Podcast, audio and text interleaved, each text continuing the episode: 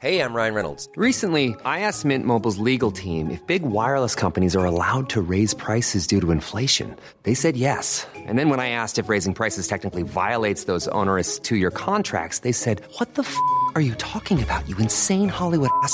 So to recap, we're cutting the price of Mint Unlimited from $30 a month to just $15 a month. Give it a try at mintmobile.com slash switch. $45 up front for three months plus taxes and fees. Promo rate for new customers for limited time. Unlimited more than 40 gigabytes per month. Slows. Full terms at mintmobile.com.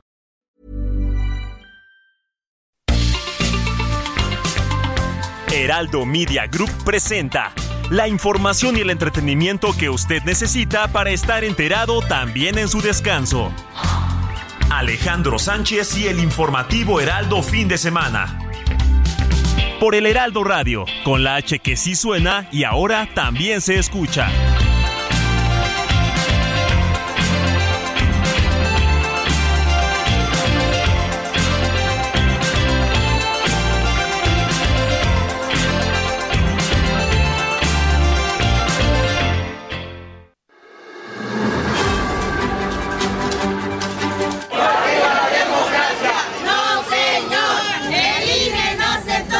Reuters, que hizo un reportaje, esa agencia, donde eh, se asegura, con una o dos entrevistas que hicieron en Sinaloa, que la mayor parte de las remesas tienen que ver con la venta de droga.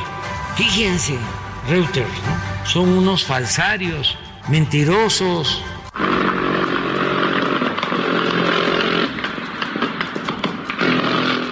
Estoy convencido que para lograr el cambio que México necesita, la mejor alternativa es mantenernos unidos en torno a Xochitl. Somos amigos, hemos sido aliados políticos y nuestras batallas juntos han sido múltiples.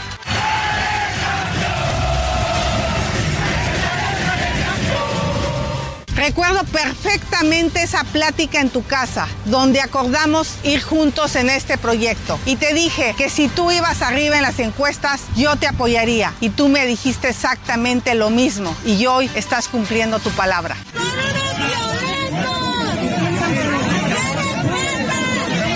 Reconocemos que pongas a México por encima de tus legítimas aspiraciones personales. Tu actuación sin duda es digna de un buen ejemplo para que desde ahora vayamos logrando un gran cierre de filas con Xochitl Galvez.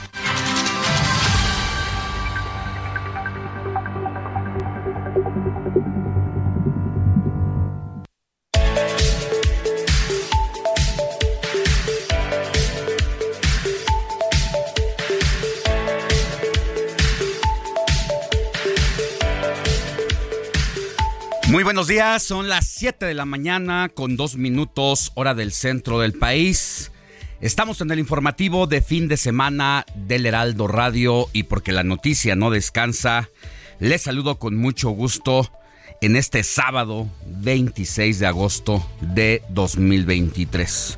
Yo soy Alejandro Sánchez y estaremos juntos de aquí hasta las 10 de la mañana para llevarle lo más relevante de la información, porque no deja de haber noticias. En, este, en esta mañana templadita le tenemos lo mejor, lo que usted necesita saber para estar bien enterado o enterada. Y es una mañana fresca de este mes que ya, ya se va. Dicen, llega septiembre y se nos fue el año. Ya las fiestas patrias, luego viene el Día de Muertos y uno camina por las tiendas de conveniencia, por las tiendas eh, y ve todo lo que tiene que ver ya con la Navidad. Ya están los arbolitos, ya están las series navideñas. Es decir, que estamos en la recta final de este 2023 y esperamos que haya cumplido todos sus propósitos, todo lo que se fijó para este año, pero sobre todo que tenga salud, que es lo más relevante. Y bueno, pues el día de hoy es el día también se festeja el Día Internacional del Perro. En algunos países ocurre el 27 de julio. En México también ocurre el día de hoy, así que le voy a dar todos los detalles de esta festividad, sobre todo ¿Sabe usted cuántos perros hay en la calle sin dueño? ¿Cuántos perros deambulan de aquí para allá sin tener un sustento fijo? Están contabilizados de acuerdo a un censo del INEGI. Le voy a dar todos los datos de eso más adelante. Mientras tanto, así arrancamos con la información. Informativo Heraldo fin de semana. Lo más destacado en resumen.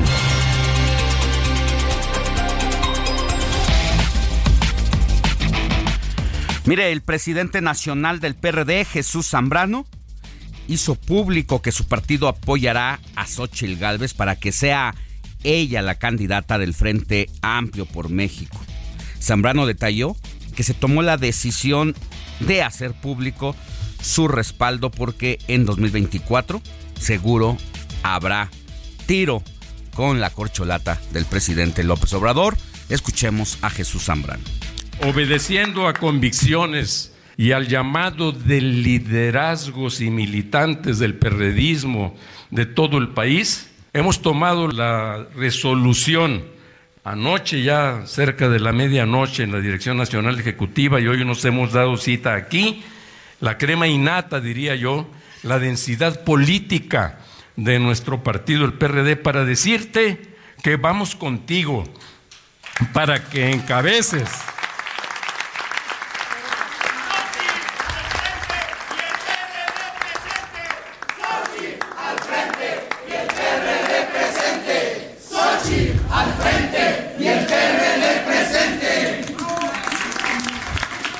para que encabeces, decía, la construcción del Frente Amplio por México.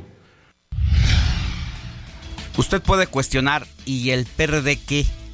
Si al final de cuentas apenas tienen un mínimo de 3% de todo el padrón electoral a nivel nacional.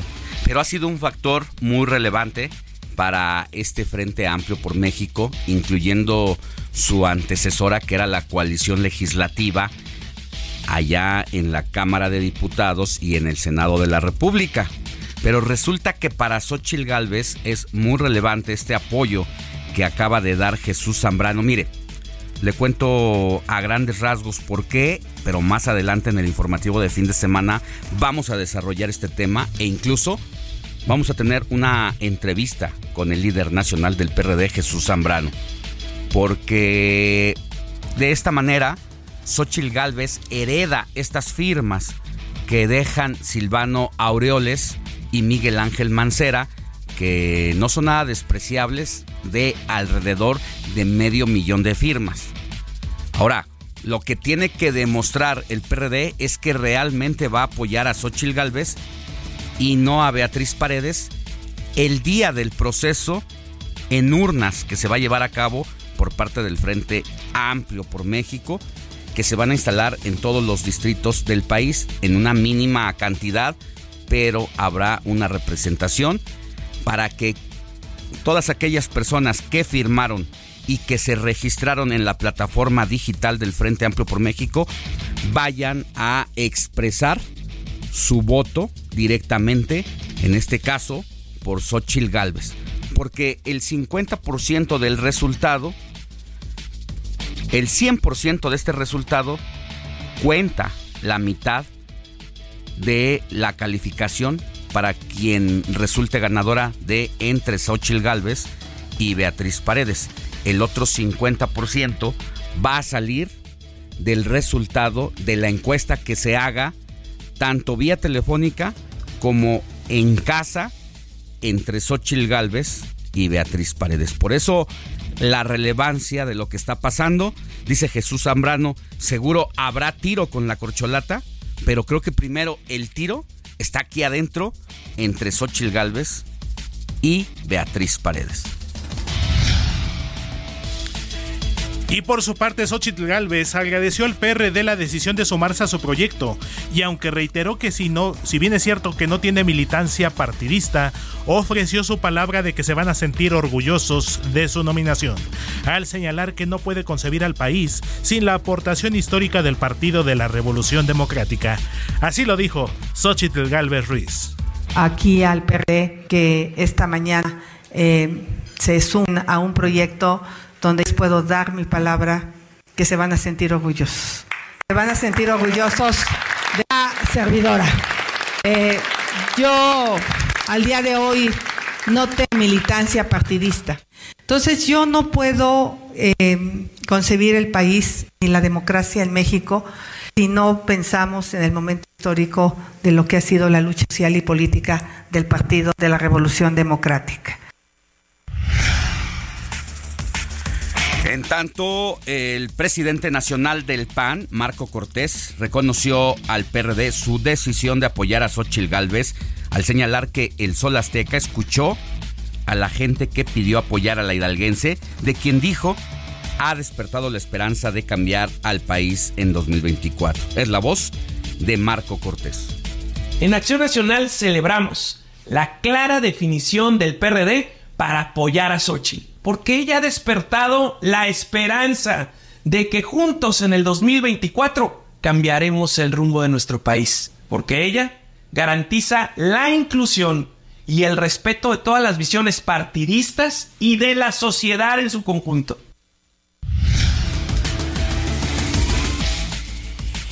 Y en más de este mismo tema, mientras todo se alista para la consulta directa del Frente Amplio por México, también se dio a conocer que se instalarán aproximadamente 1.500 centros de votación, con cerca de 3.000 mesas de participación.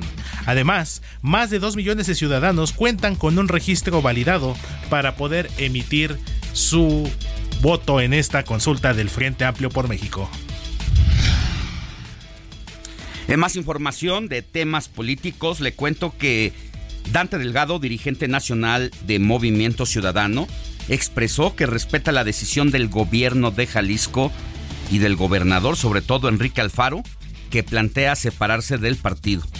Delgado afirmó que Movimiento Ciudadano va a participar de manera directa en el proceso electoral de 2024.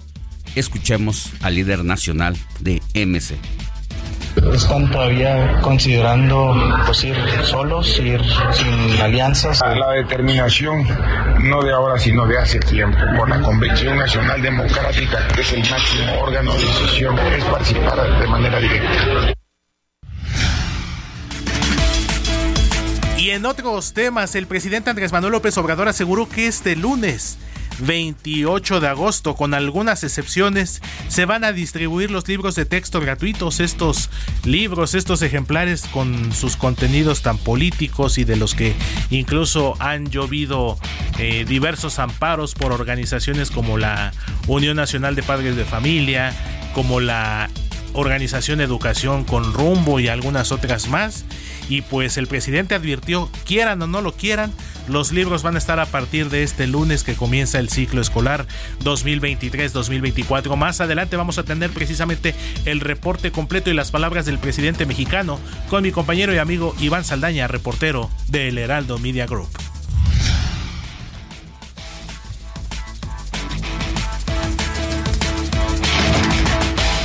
Cuento que el teniente coronel Cristóbal Castañeda, secretario de Seguridad Pública en Sinaloa, anunció que dejará el cargo después de estar cinco años al frente de la dependencia y a la par, el mayor Carlos Alberto Hernández, subsecretario de Seguridad, también renunció. Y en más temas de los estados, un juez federal concedió al exgobernador de Tamaulipas, Eugenio Hernández, llevar su proceso de extradición a Estados Unidos en libertad.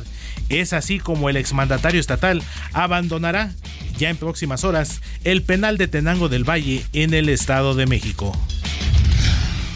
La Secretaría de Relaciones Exteriores, a cargo de Alicia Bárcena, dio a conocer que se deberán realizar los reconocimientos al presunto cuerpo de Carlos Aranda, luego de que la Real Policía Montada de Canadá aseguró que el cadáver encontrado allá corresponde al de el mexicano oriundo de Oaxaca.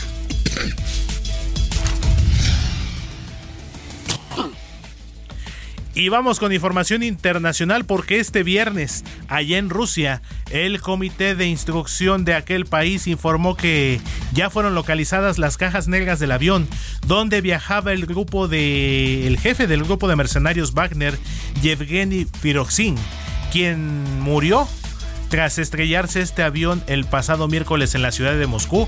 Dicen Alex que en política nada es casualidad Fíjate, dos meses después de esta rebelión, encabezada por este grupo eh, Wagner, encabezado por Yevgeny Prigozhin, eh, después de una pues aparente negociación con el presidente ruso Vladimir Putin, eh, acordaron pues dimitir de esta de esta movilización, de esta rebelión que amenazaba con derrocar al presidente ruso Vladimir Putin. Y mira, aquí ni lo iba a decir Alex, que dos meses después se estaría consumando lo que para muchos dicen un accidente muy casual. A ver, para darle un contexto al auditorio, eh, este jefe paramilitar de mercenarios del grupo Wagner era el cocinero de Vladimir Putin, este líder que lleva más de 22 años al frente del gobierno de Rusia.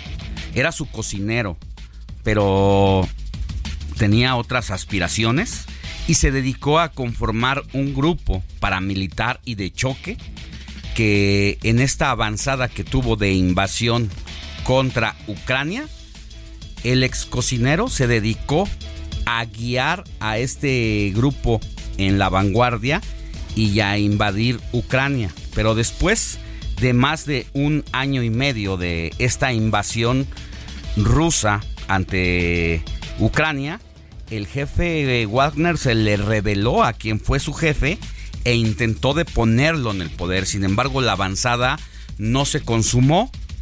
Hubo un país intermedio que negoció la paz y pues al final de cuentas no se la dejó pasar Vladimir Putin, se la cobró de esta manera y vimos incluso imágenes de cómo bajaron el avión. Aunque después, como ocurre y suele suceder, porque no es el primer caso de alguien que se revela o que es un adversario político interno, tiene un destino fatal como este, pues no dejó de ser el caso de Yevgeny Prigozhin, para que bajaran el avión precisamente en el que se movilizaba de un lugar a otro y pues ha sido eliminado y sacado del contexto y ahora sí de entrada pues Vladimir se quita a uno de sus principales adversarios y traidores para él. Esta situación pues le dio la vuelta al mundo por lo que representa para la historia global y para las relaciones internacionales. Así que esa es la historia de este ex cocinero convertido en paramilitar, asesino, despiadado, que se dedicó a recorrer las cárceles de su país para sacar a los hombres más sanguinarios de ahí y meterlos en su ejército y hacer pues la guerra contra las fuerzas ucranianas. Esa es la historia. Uf, un entramado bastante complejo, bastante digno, yo diría, Alex, de, un guion cinematográfico. Definitivamente. y no lo descartamos. Es una gran historia, vista como una historia redonda. Yo no estoy alabando al personaje, obvio, pero la historia que escribió, híjole, es precisamente digna de ser llevada a Hollywood o cualquier otra empresa que se dedique a esta situación de convertir las historias reales en las historias de, cinema, de cinematográficas. Y sí, efectivamente, ya lo platicábamos con nuestra corresponsal allá en Europa, Patricia Alvarado, desde el día uno, cuando nos relató esta rebelión, que preguntamos y prácticamente afirmamos que el jefe Wagner ahí estaba firmando su sentencia de muerte. Y dicho y dicho. Y así ocurrió dos meses después de esta rebelión a quien le dio todo el poder.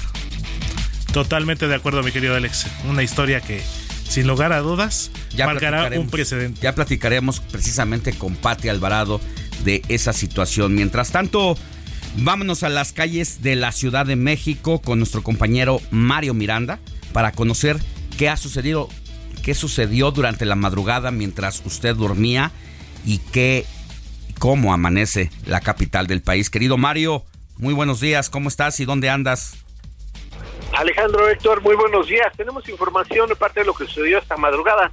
Informarles que alrededor de las 2 de la mañana un motociclista perdió la vida al impactarse con un árbol, esto en la esquina de la calle Tesosomoc y San Isidro, en la alcaldía Escapozalco. A la emergencia arribaron paramédicos de la Cruz Roja, quienes confirmaron que el hombre de aproximadamente 30 años de edad ya no contaba con signos hospitales.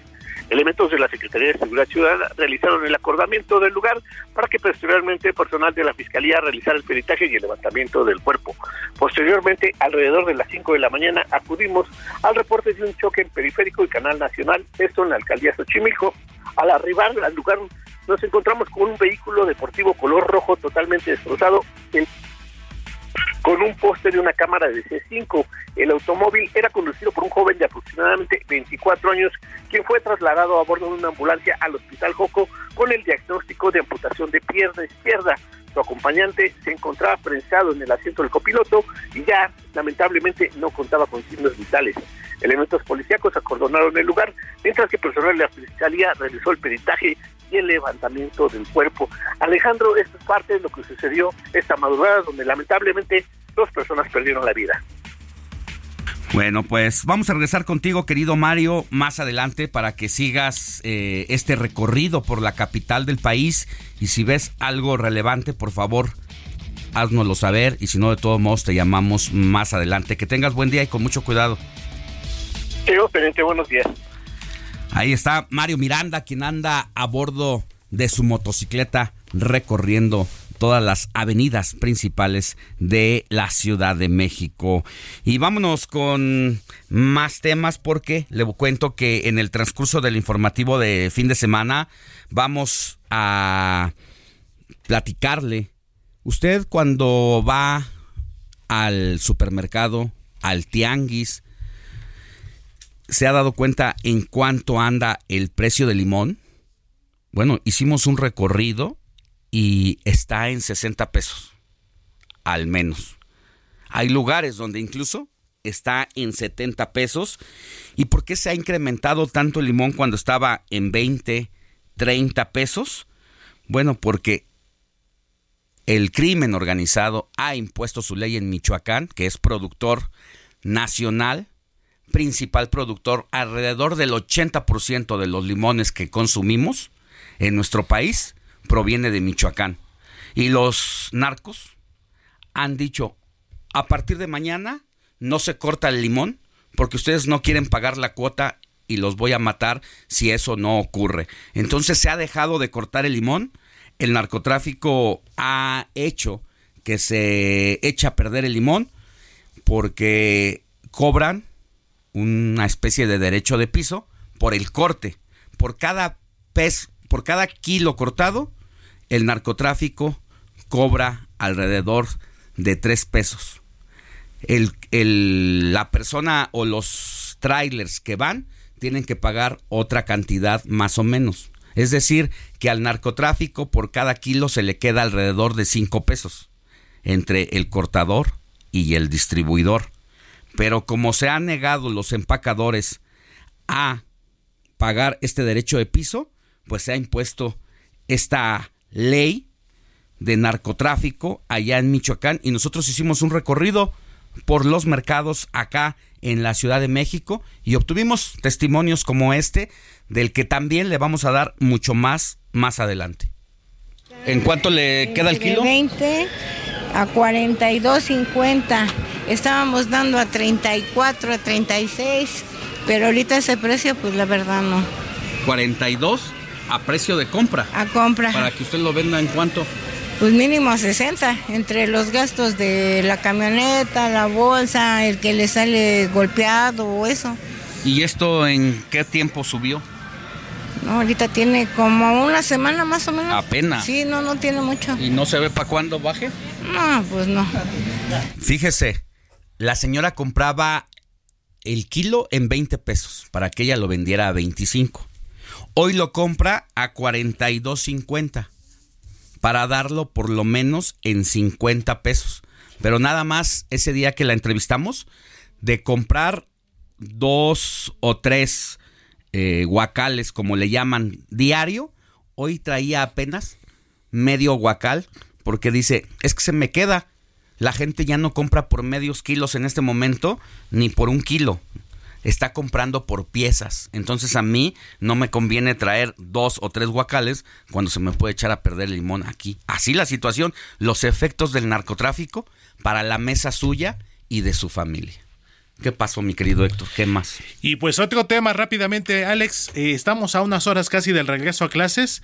Papás que compran de última hora, como es clásico, les vamos a dar algunas recomendaciones más adelante. El lunes regresan alrededor de 20 millones de personas, de niños, de alumnos, Es de correcto. educación básica en medio de un polémico tema que son los libros de texto. Pausa y volvemos con más. La noticia no descansa. Usted necesita estar bien informado también el fin de semana. Esto es Informativo El Heraldo Fin de Semana. Regresamos.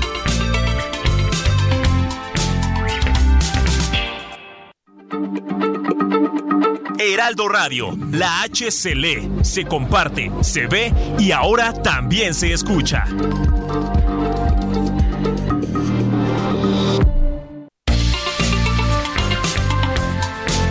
Siga en sintonía con la noticia. Alejandro Sánchez y el informativo Heraldo Fin de Semana. Continuamos.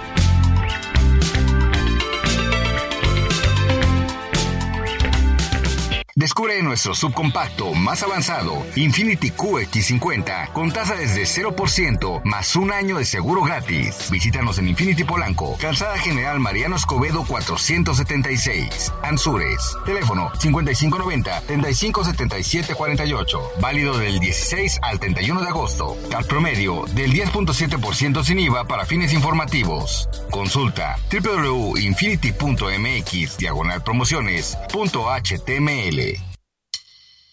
Me queda un por ciento y lo usaré solo para decirte lo mucho que lo siento. Que si me ven con otra en una disco solo es perdiendo el tiempo. Baby, pa' que te miento. Eso de que me vieron feliz no, no es cierto. Ya nada me hace reír. Solo cuando veo las fotos y los videos que tengo de ti. Salí con otra para olvidarte y tenía el perfume que te gusta a ti. Prendo para irme a dormir, porque duermo mejor si sueño que estás aquí. Si supieras que te escribí, te he mandado los mensajes, siguen todos ahí. Wow, que mucho me ha costado. Quizás te hice un favor cuando me fui de tu lado. Borracho viendo tus fotos, me duele ver que tú seas mejorado. No tienes días grises, ya no te duelen las cicatrices. Y yo pensando si decirte que me queda un por ciento. Y lo usaré solo para decirte lo mucho que lo siento. Que si me ven con otra en una disco solo es perdiendo el tiempo. Pa' que te miento. Eso de que me vieron feliz no, no es cierto. Hace tiempo no pensaba en ti, borracho de tu insta me metí. Baby, ya, ya sé. 7 de la mañana con 32 minutos hora del centro del país. ¿Qué nos trajiste, Héctor? Pues ahora sí, muy En las norteños. efemérides musicales, por es supuesto. correcto, mi Alex. Ahora sí, muy norteños. Eh, un tema de los que está sonando, la está rompiendo actualmente en la radio. Y esto que se titula Un por ciento. Esto es interpretado por la agrupación México-estadounidense Grupo Frontera. Una colaboración que cuenta también con Bad Bunny. ¿Y por qué lo estamos escuchando, mi Alex? Porque pues se dio a conocer en la semana que este grupo Frontera se va a estar presentando el 15 de septiembre en el Zócalo de la Ciudad de México como parte de los festejos por el 213 aniversario de la independencia de México. De hecho, lo confirmó primero, lo anunció primero el presidente López Obrador, luego ya fue la titular de la Secretaría de Gobernación Luisa María Alcalde.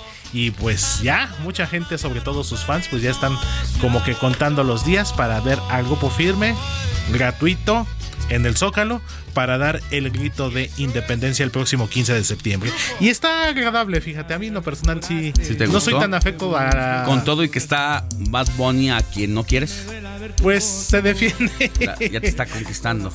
Pues realmente no, mi Alex. Más bien, este tema sí me gusta. Hay otra colaboración de Bad Bunny que también sí me gusta, debo de reconocerla, que se llama Ojitos Lindos, con el grupo Bomba Estéreo, si mal no recuerdo se llama. Eh, y bueno, de repente no falta algún gusto culposo que Mira, tengamos. esta que está sonando. Esta está Esta me gusta. ¿Cómo se Sí. llama esta? Es de Grupo Frontera, no se va. no se va. Exactamente, no se va. No me voy. Bueno. Que te soy honesto, Alex. Grupo Frontera, a comparación de Grupo Firme, digo, hay para todos los gustos. Sí. Como decía, como dice Bora Milutinovic, yo respeto. Opinión. Sí te manejo un poquito más Grupo Sí, Frontera. a mí también. que a comparación de A Grupo mí Firme. también me gusta más Grupo Frontera. Y es lo que te iba a decir, que Grupo Firme es el que había tocado, pues yo creo que hace un año Ajá, en el. Zócalo. Y había roto los récords de presencia eh, de gente en el Zócalo. Exactamente. Pero creo que el récord histórico, ¿quién lo tiene? Nuestro querido amigo Vicentico, con y sus, sus fabulosos, fabulosos Cadillac. Por supuesto. O sea, lo que nos habla de que la vieja guardia como nosotros Es correcto. estamos presentes ahí en el Zócalo Capitalino. Y bueno, seguramente Grupo Frontera la va a reventar también. Yo creo Sí, que totalmente. yo creo que va a haber mucha gente igual que va a ir a dormir ahí al corazón del centro Así histórico para quedar en el primer lugar. Por supuesto. Aunque no puedan ir al baño, cerquita. la gente ahí está. lo más cerquita posible. Entonces, se va a poner bueno, mi querido Alex. Hace ocho días habíamos comentado Los Ángeles Azules. Se presentan allá en mis rumbos, allá en la Plaza Juárez de Pachuca Hidalgo. Hay que Grupo ir. Frontera va a estar ¿Cuándo es en el allá? Zócalo. El 15 también. También. Justamente el 15. Entonces se va a poner bueno y pues así empezamos. Con Bueno. mucho sabor norteño este sábado musical. Volvemos Alex. contigo más adelante, mi querido Héctor. Por supuesto que sí, mi Alex. Cámara, pues va, pongan la música, hijo. Ya no sé disimular, llamo y no te puedo hablar. Tu recuerdo no se va, no se va, no se va. Algo en ti quiere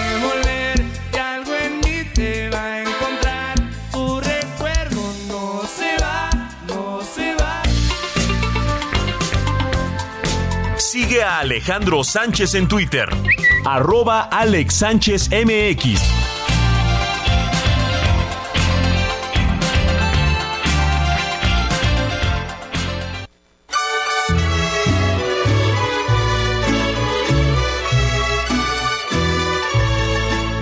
Estas son las mañanitas que canta. Vámonos con Moni Reyes. ¿Qué tenemos, mi querida Moni? Buenos días. Alex, amigos, ¿qué tal? Qué gusto saludarlos este sabadito 26 de agosto. ¿Y saben a quién tenemos que festejar? A quien lleve por nombre Teresa. Hoy es Día de las Teres, así es que muchas felicidades a quienes tengan este nombre y quienes estén festejando también sus cumpleaños onomásticos, todo lo bueno que pueda sucederles. Además de Teresa, le vamos a dar un abrazo con todo cariño a Alex, Alex Sánchez, porque hoy también es su santo. Día de los Alejandros, de Anastasio, Eleuterio, Juana Isabel, Víctor Seferino, Félix Jacobo y Lorenza. Así es que a todos ellos muchas, pero muchas felicidades. Y vámonos a conocer cuál es la historia de Santa Teresa de Jesús.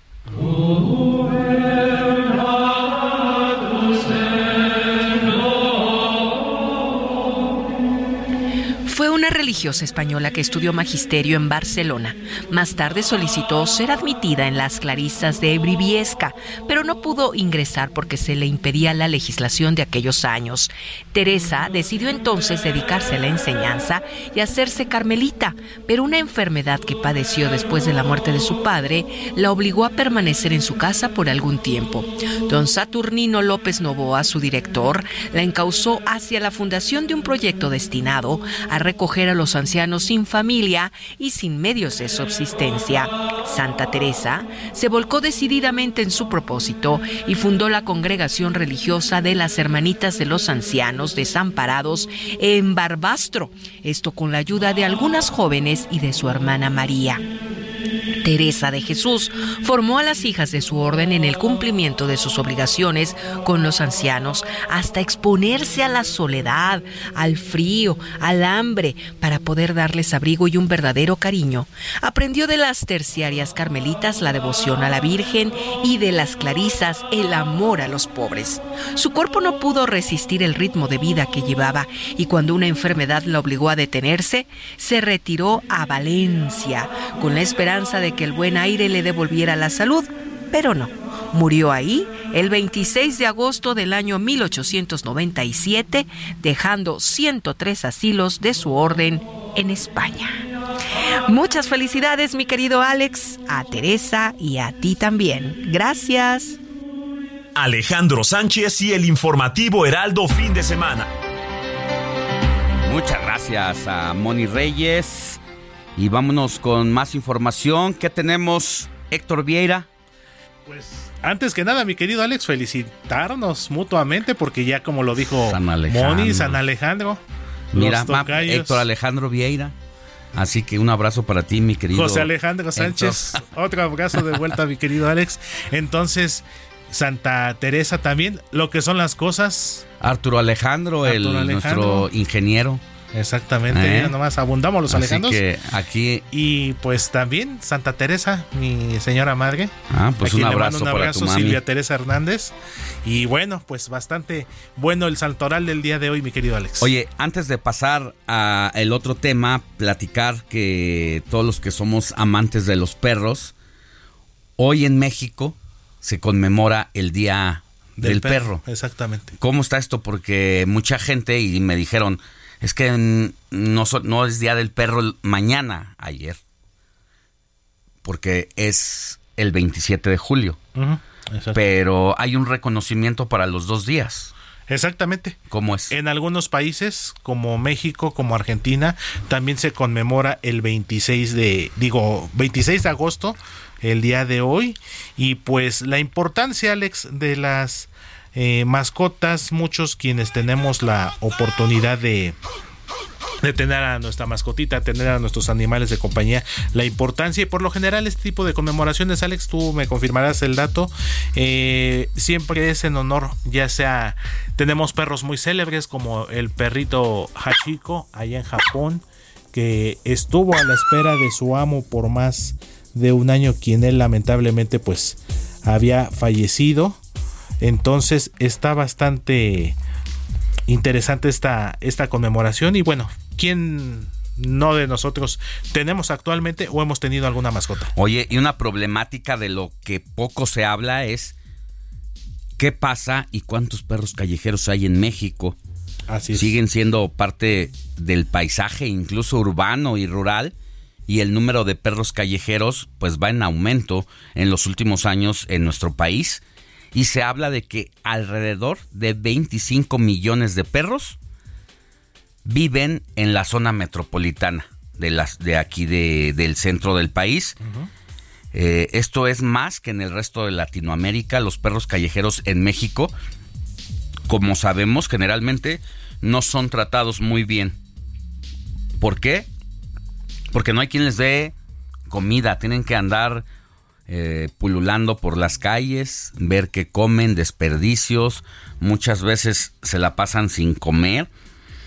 Y hay lugares donde se nota zonas periféricas, no se diga, vemos a los perros deambular de aquí para allá y pues hay incluso redadas de pronto que se hacen de lugares de los antirrábicos, le llaman, Principalmente, exactamente. Centros que se llevan a los perros. ¿Qué pasa con esos perros? ¿A dónde se, ¿Cuál es el, la historia de ellos cuando se los llevan al antirrábico? Porque hay tantos mitos, ¿no? Desafortunadamente, como bien lo dices, Alex, eh, muchos eh, se, se dice, se habla de que después de un determinado tiempo son sacrificados.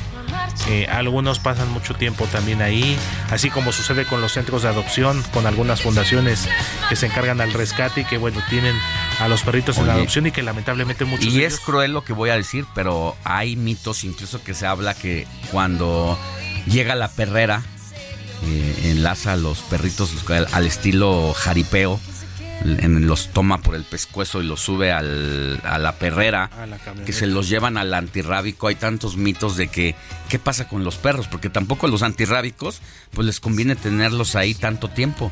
Y yo escuchaba de chavillo que se los llevaban, incluso era comida para los leones en el desierto, en el en el zoológico. Ajá, exactamente. O sea, pero, Muchos pero mitos creo que hace respecto, falta pues nada. saber y preguntarnos bien, bien, hacer un reportaje de qué pasa con los perros callejeros y cuál es su destino cuando llega precisamente a los antirrábicos. Así es, Alex. Y bueno, quienes tenemos la oportunidad de tener una mascota, pues procurarla, cuidarla. A final de cuentas es un ser vivo. Ya son considerados como seres vivientes. Recientemente no olvidemos que el Congreso de la Ciudad de México aprobó una legislación en la materia. Y bueno, eh, siempre eh, este tipo de compañía, nuestros perritos, pues se convierten. Oye, Mucha gente a pesar de las Y quienes amamos a los perros, a veces nos pueden señalar de que incluso que la violencia que ejercemos sobre ellos es humanizarlos. Porque a veces les damos un trato digno de integrante de la familia, de tenerlos eh, en casa con y tratarlos como, como si fueran uno más de los integrantes. Y dice, no, es que también tratarlos súper bien y, y, y tenerlo durmiendo en tu cama, eh, tenerlo todo el tiempo en un departamento, pues eso también es violencia animal. Y bueno, pues es un debate de, puede que haya razón, ¿eh? Es un debate, pero por ejemplo, bueno, quienes lo tenemos, por ejemplo, en departamento o en casa, claro, siempre es muy importante el ¿Cuántos paseo tienes? matutino dos. Yo tengo dos. El pepino y quién. Y la coqueta. Ándale. Los dos son criollitos. Pepino tiene dos años, la coqueta cumplió en estos días un año. Criollitos son solvinos, casi, casi. Exactamente, pero dicen, y digo, sin demeritar a las razas como tal, pero dicen que ellos son los más nobles todavía. Sí, pues son muy agradecidos y solo les falta hablar. Totalmente, Todo mi lo querido Alex. entienden. Cuando dices vamos a la calle, saben perfectamente. Cuando dices que les vas a dar de comer, entienden perfectamente nuestro pasa- lenguaje. Así es, Alex, y a veces pasa, como decimos, que ellos son los que lo sacan a pasear a uno. Yo tengo dos perritas y ellas me avisan cuando va a temblar. Porque 40 segundos antes de que ocurra, incluso antes de que suene la alarma o la alerta sísmica, ellas empiezan a dar vueltas en la cama y ya sé cuando tengo que levantarme y ganarle tiempo al tiempo. Así que, entre otras de sus gracias, esa es una intuición súper desarrollada que tienen en este caso mis dos perritas. Sí, es lo que bien dices, Alex. El tema de los temblores. También hay una situación con ellos que dicen que ellos ven cosas que nosotros no vemos. Sí. Que al ojo humano. Es cierto, Incluso es cierto. ellos pueden ver a una. ¿Cómo se llama? Ellos que ellos pueden ver a personas que ya no están entre nosotros. Y rápidamente para cerrar, mi querido Alex, eh, hace 20 años, justamente, bueno, están por cumplirse 20 años del aniversario luctuoso de mi papá. Teníamos en ese entonces un perrito de, la raza Cocker, el Puppy se llamaba. Eh, el perrito era de mi papá, era muy apegado a él. Cuando fallece mi papá, justo unas, unas horas antes de que nos dieran la noticia de que había fallecido, empezó a, a llorar mucho y estaba muy inquieto en la cama donde se dormía mi papá y mi mamá. Y pues unas horas después mi papá se fue. Y los días posteriores era la espera en su cama, olfatear sus cosas, olfatear los zapatos. Sabía perfectamente por adelantado lo que venía. Exactamente, Alex, y lo que son las cosas. Y rápidamente, como spoiler, mi querido Alex, hoy justamente a las 11 de la mañana en el programa Dialogando con mis psicoanalistas, los doctores eh, Ruth Axelrod, Rocío Arocha y Pepe Estrada van a hablar justamente de ese tema, de cómo superar el duelo cuando perdemos a la mascota. Ah, ok. Es, un, es interesante porque pues sí nos va mal cuando perdemos a una mascota. Y mira, somos de, de la cifra de siete, que de cada, de cada 10 hogares que hay en México, siete hogares tienen una mascota. Y esto es de acuerdo al Consejo Nacional de Población y revela que el número de perros domésticos aumentó un 20% de 2008 a la fecha.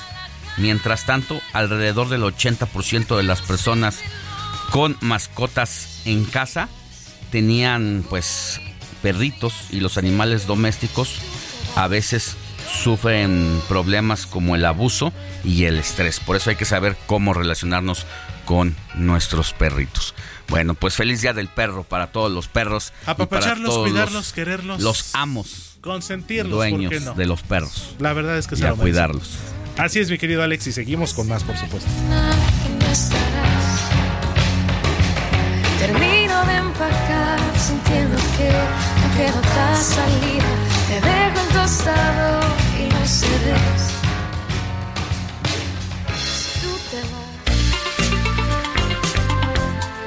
Sigue a Alejandro Sánchez en Twitter. Arroba Alex Sánchez MX.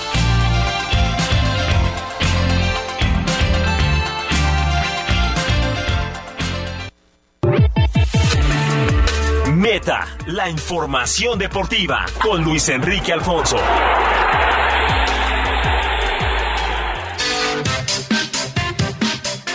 ¿Qué tal mi Alex? ¿Cómo estamos? Pues eh, vamos a arrancar este avance, nada más la probadita, con todo este relajo que hay, lo que está ocurriendo y que sin duda eh, ya pasó y escaló de un tema meramente deportivo a social y ha causado indignación en todos lados, excepto obviamente con algunos directivos o personas que no entienden que este tema ya es obsoleto, que no es que sean nuevos tiempos, sino que realmente eh, nos, tardamos todos en todos los eh, diferentes círculos sociales en comprender lo que pasa. Y sí, es lo que hizo Luis Rubiales, el presidente de la Real Federación Española de Fútbol, al burlarse de las jugadoras, del deporte, de las autoridades, de la ley, eh, y no dimitir, no renunciar a su cargo.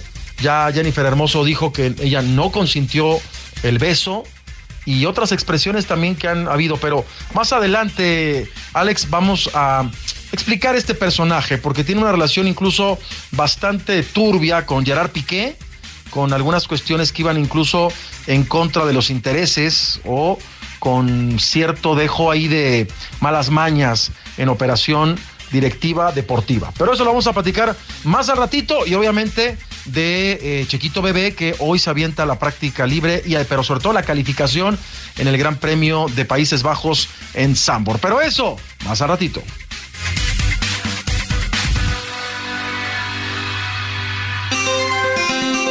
Sintonía con los estados en el informativo fin de semana.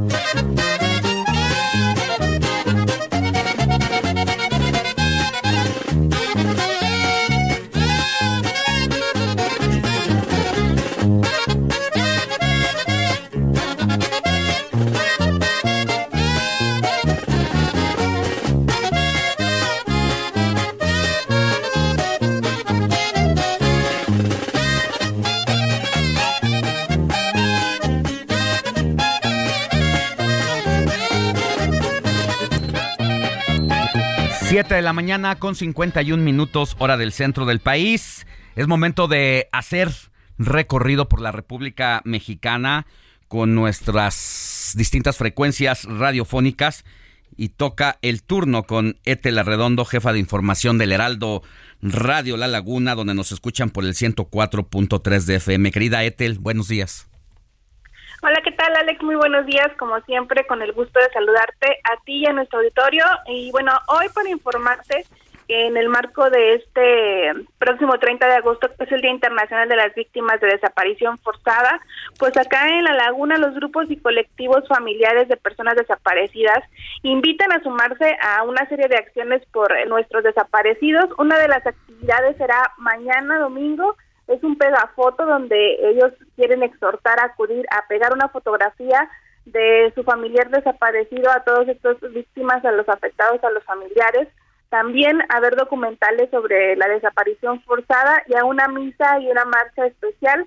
Estas actividades se van a llevar a cabo desde el domingo, desde mañana y el lunes y el miércoles entre las organizaciones participantes también eh, están unidas con las eh, organizaciones de Saltillo, como feministas de Saltillo, o unas universidades, activistas feministas de La Laguna, la red de psicólogas feministas de La Laguna, buscando a Liliana y a Valeria, así como Fuerzas Unidas por nuestros desaparecidos en Coahuila y en México, además del Centro de Derechos Humanos Fray Juan de Larios. Dentro también de esta información, precisamente el Centro de Derechos Humanos Juan Fran de Larios, que platico esta semana, pues hizo una publicación especial ante una reciente desaparición de un joven eh, desaparecido en el municipio eh, de San Pedro de las Colonias, acá en la comarca lagunera, Martín Alexis, después de lograr escapar a una detención de la Policía Municipal de San Pedro, estuvo desaparecido dos días y posteriormente encontrado desafortunadamente sin vida en una zona desértica que fue está totalmente despoblada en una comunidad de Giral. El hallazgo del cuerpo pues del joven provocó una manifestación y un levantamiento en contra de los policías municipales de San Pedro en el justo en el centro de la ciudad de San Pedro donde los elementos policíacos fueron apedreados y un joven fue atropellado en una persecución y enfrentamiento que se generó. Esto estuvo en las redes sociales y pues provocó miedo entre los sanpetrinos. Afortunadamente no resultó con lesiones graves el joven atropellado. Y bueno, este caso, Alejandro, ya está siendo investigado por las autoridades de la Fiscalía General de Coahuila, pues aún no se conocen las causas del fallecimiento de Martín pero sobre todo ante las acusaciones de abuso policíaco que existen previas ya contra la Policía Municipal de San Pedro. Esta es una de las situaciones pues, más destacadas, Alejandro, que se presentó esta semana acá en la comarca lagunera. Bueno, pues te mando un abrazo, querida Ethel, y si ocurre algo importante, volvemos contigo más adelante. Claro que sí, estaremos al pendiente. Un saludo para ti y para todo el auditorio. Muy buenos días y excelente fin de semana. La noticia no descansa. Usted necesita estar bien informado también el fin de semana. Esto es Informativo El Heraldo Fin de Semana. Regresamos.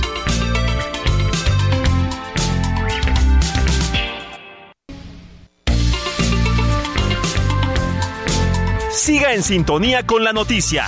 Alejandro Sánchez y el informativo Heraldo Fin de Semana. Continuamos.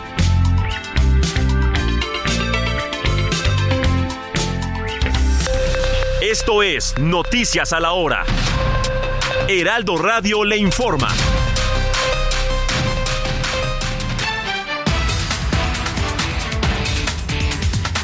Muy buenos días, son las 8 de la mañana en este momento y el viernes el Instituto Guatemalteco de Migración activó una alerta preventiva ante la posibilidad de la movilización de una nueva caravana de migrantes provenientes de San Pedro Sula, esto es en Honduras, y que podrían ingresar a territorio Chapín. Unas... Siga en sintonía con la noticia. Alejandro Sánchez y el informativo Heraldo fin de semana. Continuamos.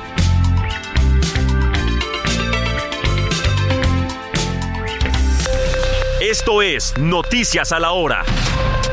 Heraldo Radio le informa.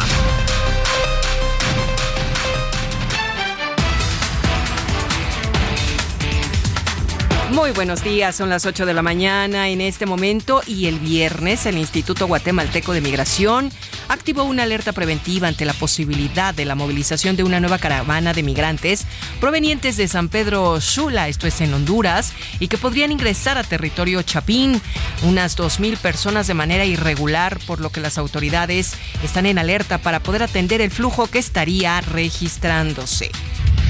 Otro lado, fueron encontradas 27 personas migrantes encerradas en una camioneta tipo vagoneta que se descarriló en la carretera. Iban 16 mujeres y hombres adultos originarios de Vietnam, Ecuador y Honduras, así como 11 personas más, entre ellos menores de edad, que conformaban cuatro núcleos familiares, precisamente de Ecuador, Honduras, Guatemala, y se sabe que el chofer huyó. Canadá se sumó a Estados Unidos en el plan del TEMEC que solicitó contra México para resolver la disputa sobre el tema del maíz transgénico. Por ello, el país acompañará como tercera parte el panel de solución de diferencias solicitado por Washington para dirimir este conflicto. En otras noticias, el colectivo Madres Buscadoras de Sonora están convocando a una marcha pacífica el 30 de agosto para conmemorar el Día Internacional de los Desaparecidos en Hermosillo, que iniciará a las 6.30 de la tarde en la Plaza Emiliana de Subeldía, ubicada en el cruce de Boulevard Rosales y Luis Encinas. En el orbe, al menos 13 personas murieron este viernes en una estampida en un estadio en Antananarivo. Esto es en la capital de Madagascar. Así lo informaron las autoridades de esta isla del sureste de África durante la ceremonia inaugural de los Juegos de las Islas del Océano Índico. Son las 8 de la mañana con dos minutos, tiempo del centro de México. Amigos, recuerden que estamos en el informativo fin de semana con Alex Sánchez y su equipo de trabajo. No olviden mandarnos un mensajito al 5591 635119. Sigan con nosotros. Les saluda Mónica Reyes. Esto fue Noticias a la Hora. Siga informado, un servicio de Heraldo Media Group.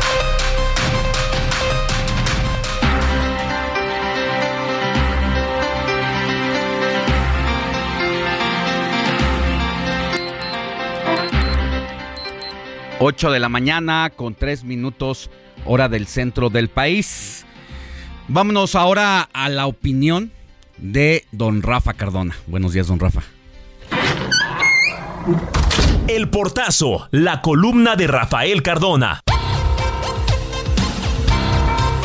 Me da mucho gusto saludarlos en esta ocasión en la que quiero comentar con ustedes la columna que se publica este sábado en el Heraldo de México. He analizado este asunto relacionado con el oxígeno que ha recibido el Instituto Nacional de Acceso a la Información y Protección de Datos Personales y Transparencia, que como usted sabe había estado pues en un estado catatónico, algunos dicen que era un estado comatoso y otros simplemente decían que estaba impedido de funcionar porque el gobierno de la República decidió vetar a los comisionados que sustituirían a quienes estaban en los cargos y después no nombrar a otro y quedó simplemente sin quórum legal para poder sesionar y trabajar todos los ocho mil casos de solicitudes de información que se han quedado pendientes. El Senado jugó a la demora, el Senado jugó a la lenidad y el Senado jugó a la irresponsabilidad. Todo por órdenes del presidente de la República. Ahora la Suprema Corte le permite al INAI trabajar con cuatro consejeros, lo cual es una mala victoria. Porque si el presidente puede el día de mañana decir, ¿y para qué quieren más dinero? ¿Y para qué quieren más consejeros? Si con cuatro ya pueden trabajar, pues trabajen con cuatro. Y en esas condiciones, el siguiente paso en contra del INAI es quitarle una buena cantidad de su presupuesto. Mucho gusto en saludarlos, que pasen todos un buen fin de semana y una mejor semana entrante.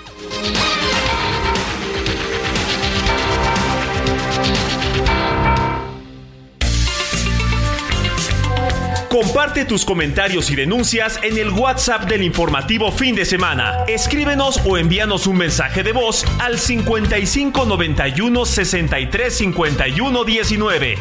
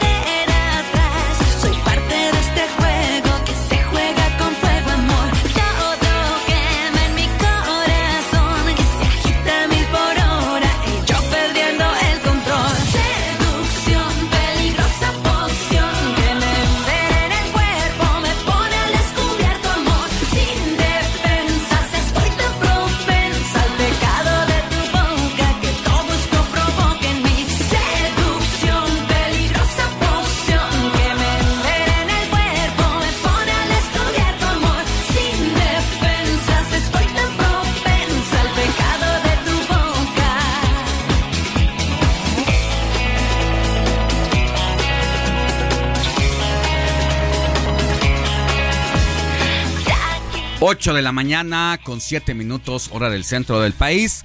Estamos en el informativo de fin de semana y llegamos a la segunda vuelta de las efemérides musicales con Héctor Alejandro Vieira.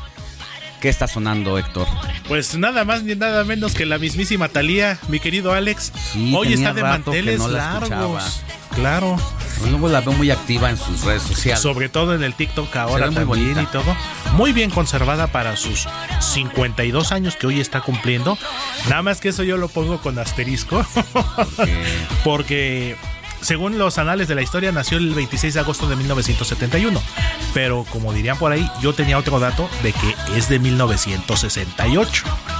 Tres añitos más. Antes nació. Exactamente. que Tendría ya- 55. Pero eso, ¿quién lo dice? Yo recuerdo muy bien, mi mamá leía mucho las...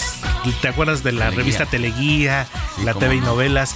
Y justo en la época cuando protagonizó con Adela Noriega la telenovela Quinceañera, eh, que fue en 1987, se supone que ahí tenía 19 años. Ah, bueno, ese es un buen antecedente. 1968 y se rela- y relaciono mucho el año de 1968 por el eh, que en teoría es su nacimiento según yo recuerdo porque te acordarás que ella fue novia prometida de hecho estuvo a punto de casarse con un hijo de un expresidente Adela Noriega. eh, no Talía Así. con el hijo de, Gustavo Díaz Ordaz, Alfredo Díaz Ordaz, ya fallecido, que fue su productor, fue su manager. Estuvieron a punto de casarse. Él falleció eh, por ahí de 1990, si mal no recuerdo, 91 por ahí. Entonces yo como que relacionaba mucho, qué curiosidad que Pues es un en buen el dato. 68 Porque a esa edad. el papá de su novio, pues sabemos a lo esa- que cometió. A esa edad, 18 años, es difícil eh, quitarte tres o aumentarte tres. Exactamente. Que a esa edad es muy clave. Y sí me acuerdo de esa telenovela, Ernesto Laguardia, que también un, debe tener como 55 años y extremadamente bien conservado. Ernesto Laguardia, yo creo que alias un Pancho. más, exactamente. Yo creo que más. Era Adela Noriega. Adela Noriega era Maricruz. Sí. Talía era Beatriz, su personaje. Pancho, como bien lo dices, Ernesto La Guardia, que era la pareja, se quedó con Y el Adela Noriega. de apellido rojo. Eh, Sebastián Ligarde. No, ah, bueno, ese era el que sería. Sereno el Moreno, exacto. Pero Sebastián Ligarde. Pero había otro actor que incluso luego se, pe- se pensó que andaba en la calle deambulando. Rafael Rojas. Rafael Rojas. Que de hecho él era hermano de, De Adela. Noriega. ¿De Adela Noriega? Sí, porque de hecho Talía era Es hija verdad. única. Sí, sí, sí. Sus papás de Talía eran, si mal no recuerdo, ya ambos ya fallecidos, en paz descansen, Jorge Labat y Blanca Sánchez. Los papás de Adela Noriega eran Luis Vallardo y Julieta Egurrola. No, traes todo. No, bueno, ya. No, sí te, echabas el teleguía y te las novelas. Exactamente. Oye, ¿lloraste al final de la telenovela de Quinceañera? No, estuvo buena. Sí. Te he de confesar, mi querido Alex. Tenía, digo, yo tenía siete años en ese entonces, pero a mí me llamaba la atención y ya un poquito ya más grande, más adolescente, la que me llamaba la atención era Nailea Norby. A mí también. Está De Leonor. hecho, te voy a decir la verdad. Fue mi amiga. Porque Ajá. yo comencé en los en el periodismo, entre otras cosas, cubriendo espectáculos. Espectáculos. Y ella fue una de mis primeras entrevistadas. Bueno, junto con había tres personajes que fueron mis primeros entrevistados. Patti Santos, la tumba hombres. Claro. Nailea Norvin y el otro, que me lo encontré apenas aquí en el Heraldo de México, eh, a punto de entrar al aire con nuestro compañero Alejandro Cacho y Paulina Greenham en esta mañana. Estaba muy sentado ahí solitario al fondo del foro y yo volteé y la verdad es que es una personalidad bastante fuerte, no pasa desapercibido porque es muy galán. Y traía una playerita negra de cuello B, muy sencilla, pero el tipo se ve bastante bien. Mauricio Ochman. Ah, claro, por supuesto. Entonces me puse a platicar con él y le, le, le platiqué el día que lo entrevisté y se acordó de, de- Dice, claro, fue mi primer novela, porque fue Azul Tequila en el 98 En TV Azteca. en TV Azteca, Ujú. y había una camada de actores y actrices, entre ellos él, eh, Ingrid Martz, eh, Ana Fabiola, Serradilla. Fabiola Ma- Campomanes. Claro. Entonces sí, sí, también ahí estuvimos metidos en el tema de los espectáculos. Yo de Mauricio Ockman recuerdo mucho, Alex, la segunda parte de Mirada de Mujer. esta gran telenovela protagonizada por Angélica Aragón, Ari Telch, Fernando Luján, Sí, que paz descanse. no.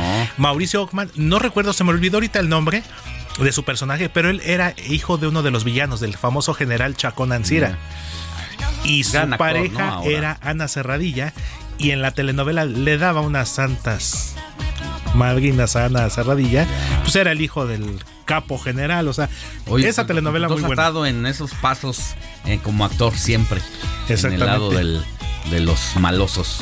Sí, exactamente. Y no, y le quedan muy bien, muy buen Ah, actor. lo Y bueno, bien, no olvidemos, actor.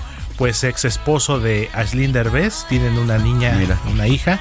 Y pues mira lo que son las cosas de a dar cómo empezamos con Talía. Ah, rápidamente, mi querido Alex Ernesto La Guardia va a cumplir 64 años No. el próximo 5 de octubre. No me digas. 5 de octubre del 64. 59. Ernesto La Guardia. No, no sé, es un tragaños. Sí. Tragaños. Bien dijiste, tiene más. No, no, no, está súper bien Y apenas hace poquito, pase la, la receta. ¿Y sabías que en este tiempo, en los últimos años que no tuvo trabajo, tenía una tienda de abarrotes y él la, él la, la atendía? La atendía exactamente, sí, era lo que yo sabía. Y hace poquito, Alex, eh, cuestión de unos meses, menos de un año, yo creo. Todavía salió en una telenovela la segunda parte de Corona de Lágrimas con Victoria Rufo. Él siempre fue protagonista, siempre fue el galán, fue el personaje. Pero la primera vez que hizo un villano, que fue hace 10 años, la primera parte de Corona de Lágrimas, Rómulo Ancira, un abogado corrupto, mafioso, matón, todo. No, hombre, qué sorpresa tan grata. Y fue de esos personajes, Rómulo Ancira de Ernesto Laguardia, que a pesar de que era un maloso en toda la extensión de la palabra, te terminaba cayendo bien. De esos villanos que caían bien.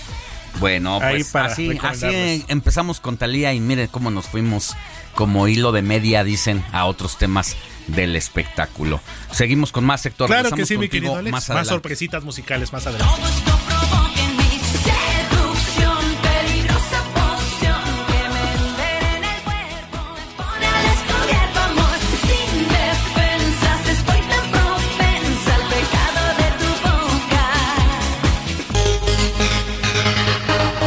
Conversación digital con Jimena Céspedes.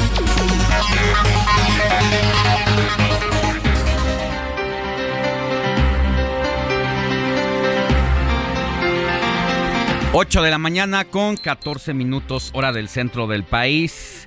Vámonos con Jimena Céspedes, directora de la consultora MW Group, y que como cada fin de semana aquí con nosotros nos comparte los datos e impresiones de los temas de interés que han marcado la semana, sobre todo en el ámbito de las redes sociales. Y en esta ocasión, ¿qué nos tienes, querida Jime? Muy buenos días. Hola Alex, buenos días. Ya nos toca hablar ya de la recta final, por lo menos de este primer proceso más o menos democrático, tanto de Morena como del Frente Amplio, porque ha habido como muchos cambios, o más bien, como muchos temas relacionados en las últimas dos semanas. Sí. Entonces, si quieres, vamos primero al de Morena.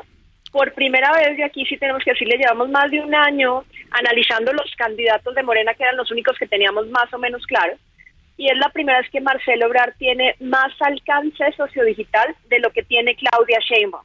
Por un millón, o sea, tampoco es que sea una cantidad exorbitante, pero sí es la primera vez que lo tenemos. Eh, Marcelo Ebrard llegó prácticamente a 59 millones de personas de alcance y Claudia Sheinbaum a cerca de 58.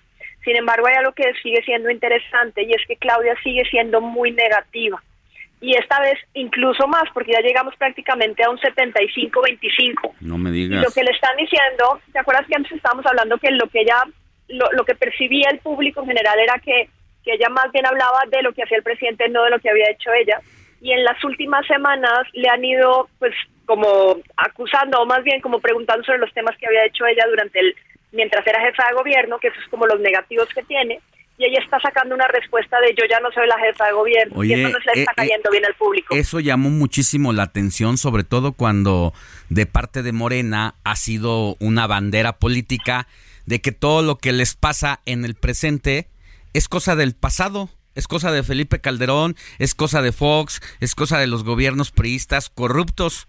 La jefa de gobierno pues se acaba de ir y dice, yo ya no soy responsable, a mí no me pregunten, pregúntenle al director del metro.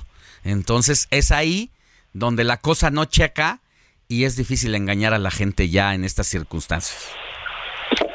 y eso le ha ido aumentando los negativos y no está cayendo bien. Y Adán Augusto, obviamente, el codazo que vimos en el video de esta semana, no le aumentó tanto los negativos, pero sí fue muy viralizado por todos. Y entonces ya le pusieron eh, Lady eh, Lord Codazos y Patán Augusto. Entonces sí ha sido como, como más, más como de burla que de otra cosa Oye, y lo peor, lo peor de Adán Augusto, además, ya eso es, es eh, pu- puede poner el pretexto que quiera, que si le encajaron las uñas, dice, ¿no? Estamos, me siento Sí. como, me siento como en la prepa, ¿no? Es que mm, yo tiré el codazo porque me encajaron las uñas, como en la secun. Eh, lo peor de todo es escuchar al otro día a Dan Augusto diciendo, no me arrepiento. O sea, prácticamente lo volvería a hacer casi, casi. Entonces, pésimo para alguien que aspira a, a la candidatura presidencial, esta posición, porque son cosas muy sencillas, pero podemos decir todo lo que sea de López Obrador. Pero creo que no, no, haría algo así. Sabe lo que hace, sabe cómo comunicar y él no reaccionaría así seguramente. Sí, no están como que el manejo de campaña o por lo menos de, de, ese, de esos temas tanto de Augusto como de Claudia Sheinbaum ha sido bajo. Eh, Marcelo Obrar tiene un mejor posicionamiento en ese sentido y Ricardo Monreal, aunque uno lo vea, parece como la liebre y la tortuga, o sea, él sigue sin problema y sin prisa, llega a 21 millones de personas y él tiene cierre, si no me equivoco, el día de hoy. Oye, pero nada más dime, eh, Claudia tiene 58 millones de menciones, Marcelo Obrar Sí. 59, Ricardo Ujú. Monral 21, ¿cuántos tiene Adán Augusto? 40. Y en su mayoría negativos. En la mayoría negativos, las de Claudia y Marcelo tiene 61-39. En realidad, a Dan Augusto con todo y el codazo no le ha ido tan mal, 33 a 67. Y hay una razón. ¿77 porque han qué? menos de- ¿Positivo o negativo? perdón, 67 positivos, 33, de, 33% negativos Ah, de Dan mantiene, mantiene la balanza a favor. Mantiene la balanza a favor porque han hablado menos de, de él hasta el codazo. El Ya. codazo fue, digamos que lo que volvió. Seguramente la próxima semana le van a aumentar bastante los negativos. Yo creo que sí. Muy bien. Ajá. Y ahora pasando al frente, aquí hay algo muy interesante. En general, lo que hemos visto es que Xochitl tiene una actividad digital muy orgánica. ¿Esto qué significa? Ella que está detrás del posicionamiento, o sea, que la defiende. Pero este mismo posicionamiento orgánico, que estamos haciendo un análisis para ver si, si prácticamente, o por lo menos una mayoría, viene desde el INE, no se toca, que es muy probable. Jimé, nada más atacando- decirle, Dime. decirle al público que el posicionamiento orgánico significa que ah, no tiene que invertir tanto porque la gente genera conversación por naturaleza propia. Eso es correcto. Ajá. O sea, no tienes una operación en las cuales se ponen todos de acuerdo o que tienes que estar pagándole a influenciadores para hacerlo. Exacto, ajá. Ujú. Entonces, en este caso ella tiene una muy buen, un muy buen posicionamiento. Hay, cada vez que la apoyan hay más de 2.000 cuentas apoyándola, que eso es muchísimo. Pero esas mismas cuentas están atacando a Beatriz Paredes, le están pidiendo que renuncie después de la renuncia de Santiago Krill. Entonces, digamos que hay un movimiento interno de orgánico en ambos lados, pero Beatriz Paredes ahí tiene razón. Lo que ella dijo, dijo fue que eh, el frente no es una farsa, porque si ella se bajara, independientemente de las razones, se desvirtúa el proceso democrático y no le favorecería a la oposición. Entonces aquí es una lucha como de poderes y sí hay mucho movimiento en redes sociales. Al final de cuentas, construir esta narrativa de enfrentamiento es lo que más conviene a un partido político siempre de cara a un proceso. De lo contrario, pues esta no disputa o este posicionamiento lineal eh, no generaría una conversación ni polémica ni pronunciamiento en el entorno. Y creo que hace bien eh, Beatriz Paredes, quien además eh, va ganando terreno y va a ser interesante lo que va a pasar, cómo se va a definir el frente, porque hay dos vías para eh, quien resulte ganadora. Una, son las encuestas, que por cierto se ha eliminado la encuesta en redes sociales, van a ser encuestas telefónicas y en casa, que es donde está fuerte Beatriz Paredes, y la otra va a ser la votación en urnas de quienes dieron las firmas y quienes se registraron en la plataforma. Cada vía va a valer 50% y pues se va a llegar a un cierre interesante el próximo domingo. Correcto, y ahí el único problema es que todavía no sabemos muy bien las bases, o sea, cuando te registras, digamos que sale, incluso los mismos comunicados han dicho que todavía no tienen los puntos en donde va a ser, que les van a informar, Sí. entonces las cosas no, no están tan fáciles en, en el proceso. Entonces, pues vamos a ver qué pasa la próxima semana, casi que tendremos que hablar después del lunes, para ver en qué quedó. Por lo pronto va a ser interesante cuando hablemos el sábado de cómo llegan a ese cierre. Claro que sí. Bueno. Ahora sí, estamos en la recta final. Oye, pues muy interesante lo que nos traes. eh, entonces, ya para cerrar con el frente, eh, sí hay una en redes sociales, una eh, un posicionamiento de los seguidores de Xochil Gálvez diciéndole a Beatriz Paredes que baje la guardia, pero esto mantiene la expectativa. Exactamente. Entonces, aunque Xochitl sigue ganando entre todos, ¿no? Ella lleva 78 millones de alcance Mira, frente a Morena incluso. bueno. A ver, a ver si, si, si decide bajarse de última hora, mira, puede ser una fuerte aspirante a la Ciudad de México. El, el tema es que, quién sabe, yo creo que el PAN no la dejaría entrar a sus terruños y quitar a su candidato para poner a Beatriz Paredes. No, además la- las redes sociales ya le están pidiendo que ella sea la candidata. Entonces ya, su público la llama. Bueno, te mando un abrazo, querida Jime, muy interesante, gracias y nos, nos escuchamos la próxima semana. Gracias, Alex. Feliz sábado al auditorio. Antes de irnos a una pausa, le cuento que vamos a tener eh, el tema de el alza en los limones por el crimen organizado. Mire, hicimos un sondeo en los mercados. Me llamó mucho la atención una cosa, que las amas de casa, las personas que van y compran el limón, tanto como quienes lo venden, ya en los mercados de la Ciudad de México, ya hay ese conocimiento del encarecimiento de los limones. Es que el crimen organizado está haciendo de las suyas, no dejan que haya corte y están impidiendo que llegue a la Ciudad de México y a otras partes del país y por eso el encarecimiento. De eso y más al regresar de esta pausa. Ryan Reynolds here from Mint Mobile. With the price of just about everything going up during inflation, we thought we'd bring our prices down. So to help us, we brought in a reverse auctioneer, which is apparently a thing. Mint Mobile unlimited premium wireless. Ready to get 30, 30, bit to get 30, bit to get 20, 20, 20, bit to get 20, 20, bit to get 15, 15, 15, 15 just 15 bucks a month. So, Give it a try at mintmobile.com slash switch. $45 upfront for three months plus taxes and fees. Promo rate for new customers for limited time. Unlimited more than 40 gigabytes per month. Slows. Full terms at mintmobile.com.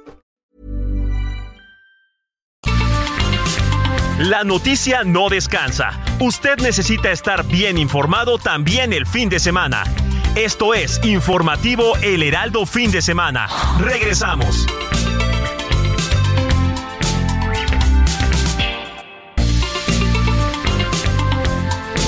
Siga en sintonía con la noticia. Alejandro Sánchez y el Informativo Heraldo Fin de Semana. Continuamos.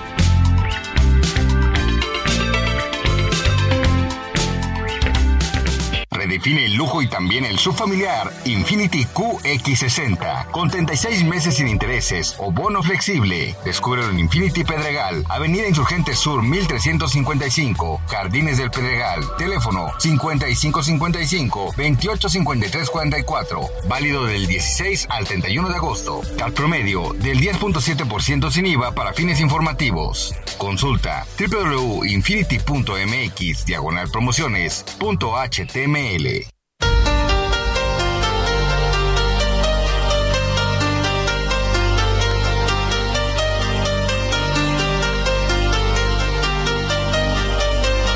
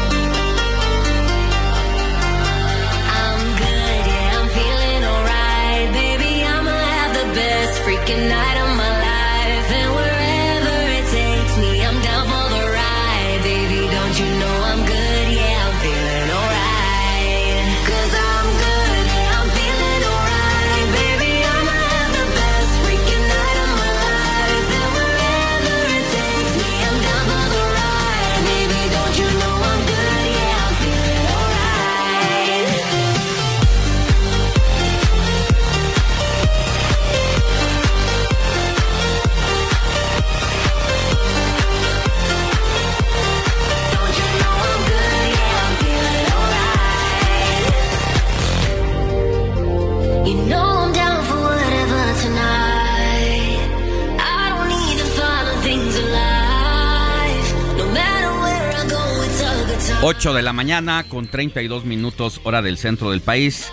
Escríbame a mis redes sociales arroba Alex Sánchez MX en Twitter y Alex Sánchez MX en todas las demás redes sociales. Aquí ya le estoy subiendo el recorrido que hice por los mercados para conocer el precio del limón. ¿Usted en cuánto anda comprando el limón en este momento? Yo creo que no en menos de 40 pesos, ¿eh? Eh, está hasta 60 y 70 pesos en supermercados. Lo llegué a encontrar el día de ayer y eso por los efectos criminales literalmente de lo que está pasando en Michoacán. Ahí estoy posteando todo lo que tiene que ver con este recorrido arroba Alex Sánchez MX y ahorita vamos a hablar de eso. Vamos a hacer una entrevista también con empacadores de los afectados involucrados directamente y que están bajo amenaza del crimen organizado, que no pueden hacer nada porque están prácticamente en el desamparo por parte del gobierno estatal y por parte de la federación. Mire, ejecutaron a Hipólito Mora hace unas semanas. Él es un era un productor de limones y venía denunciando esta situación. Para alguien fue más fácil eliminarlo. Creyeron que al ejecutarlo se iban a dejar de denunciar las cosas, pues esto ha venido empeorando la situación porque también eh, los limoneros dejaron de tener un fuerte representante que no tenía miedo a enfrentarse con los criminales y él ya sabía que lo iban a ejecutar unos días antes. Dijo, me van a matar, yo no llego a Navidad ni Año Nuevo y así ocurrió. Por eso la importancia de seguirle dando visibilidad a estas problemáticas. Pero bueno, Héctor Vieira, ¿qué nos trajiste? Pues ahora le dimos un giro a la música, mi querido Alex, algo actual, algo que sigue sonando fuerte en la radio. Esto que estamos escuchando, titulado I Am Good Blue. Esto es interpretado por la cantante estadounidense Bebe Rexha en colaboración con el DJ y producción francés David Guetta. Y lo estamos escuchando, Alex, porque justo hoy, 26 de agosto, pero del 2022, se estrenó a nivel mundial este tema que acumula millones de reproducciones en las diversas plataformas. Es decir, hoy está cumpliendo un año esta canción. Muchas gracias, mi querido Héctor. Seguimos Eh, con Suena más, bien, suena bien. Venga, súbale, mi Quique.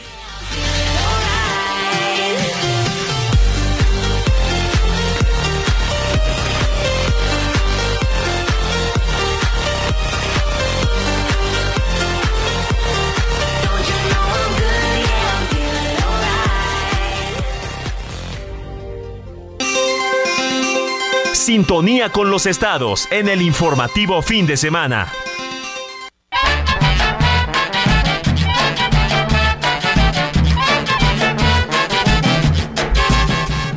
Seguimos en nuestro recorrido por el país, donde el Heraldo Radio tiene distintas frecuencias radiofónicas y toca turno a Yucatán con nuestra querida Judith Díaz, a quien usted puede escuchar de lunes a viernes, de 3 a 4 de la tarde y por si fuera poco, de 9 a 10 de la noche y donde en este momento nos están sintonizando en el informativo de fin de semana en el 96.9 de FM. Toda la información de la península con Judith Díaz. Querida Judith, ¿cómo estás? Judith ¿Qué tal, Díaz, buenos días. ¿Qué tal? Buenos días, mi queridísimo Alex. Un placer saludarte desde la capital yucateca. Como sabemos, hoy ya se lleva a cabo este quinto foro del Frente Amplio por México, en donde en esta ocasión, pues Mérida es sede de esta última fecha, en estos diálogos eh, que llevan a cabo, pues la oposición. Eh, te comparto que ya está todo listo, alrededor de las 11 de la mañana se estará llevando a cabo pues este diálogo, como ya sabemos, pues prácticamente ya es entre Xochitl Galvez y Beatriz Paredes. Será la sede también en el Centro de Convenciones Siglo XXI, aquí en la ciudad de Mérida, pero eh, se habla de un registro o digamos un acceso restringido únicamente a 400 personas, como sabemos, pues eh, personalidades del PRI, PAN, PRD, y las organizaciones civiles, además de un espacio enfocado a los medios de comunicación, o bueno, el acceso prácticamente hacia ellos, mi queridísimo Alex. No sé si tengas alguna pregunta. No, todo, todo bien. Y di- dinos cómo está el clima en este momento por allá. Pues fíjate que a pesar de, de este ciclón del Sí. cual pues se viene pues también teniendo pues mucha observación, pues hasta ahorita las condiciones del clima pues eh, bien, favorables, eso sí, no se descarta por supuesto la, la probabilidad perdón de lluvia de acuerdo a la Comisión Nacional del Agua aquí en el estado. Sin embargo, pues eh, se sigue de manera puntual hasta ahorita pues te digo, un ambiente favorable, ya veremos para la tarde, porque regularmente aquí en la ciudad de Mérida eh, llueve por las tardes. Entonces veremos porque esto también es importante saberlo, ya que además de este evento que tendrán a las 11 de la mañana, Sí. te comparto que también eh, el, el Frente Amplio está pues llevando a cabo una invitación para llevar una presentación del coordinador y enlaces del equipo Yucatán 2024.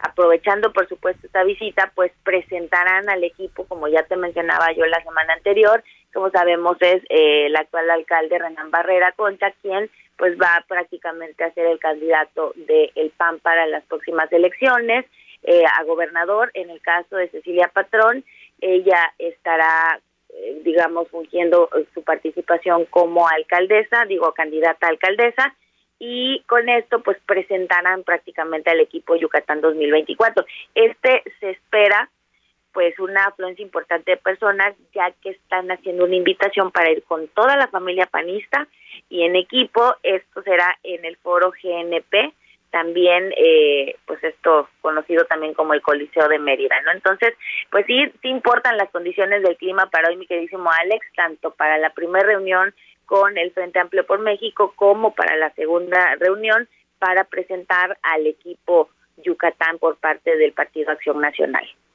Bueno, te mando un abrazo, querida Judith, que tengas buen día y no olvides sintonizarla de 3 a 4 de la tarde y de 9 a 10 de la noche de lunes a viernes en Radio El Heraldo Radio Yucatán por el 96.9 de FM. Que tengas buena semana. Igualmente, excelente fin de semana también para todos ustedes. Un abrazo. Comparte tus comentarios y denuncias en el WhatsApp del informativo fin de semana. Escríbenos o envíanos un mensaje de voz al 55 91 63 51 19.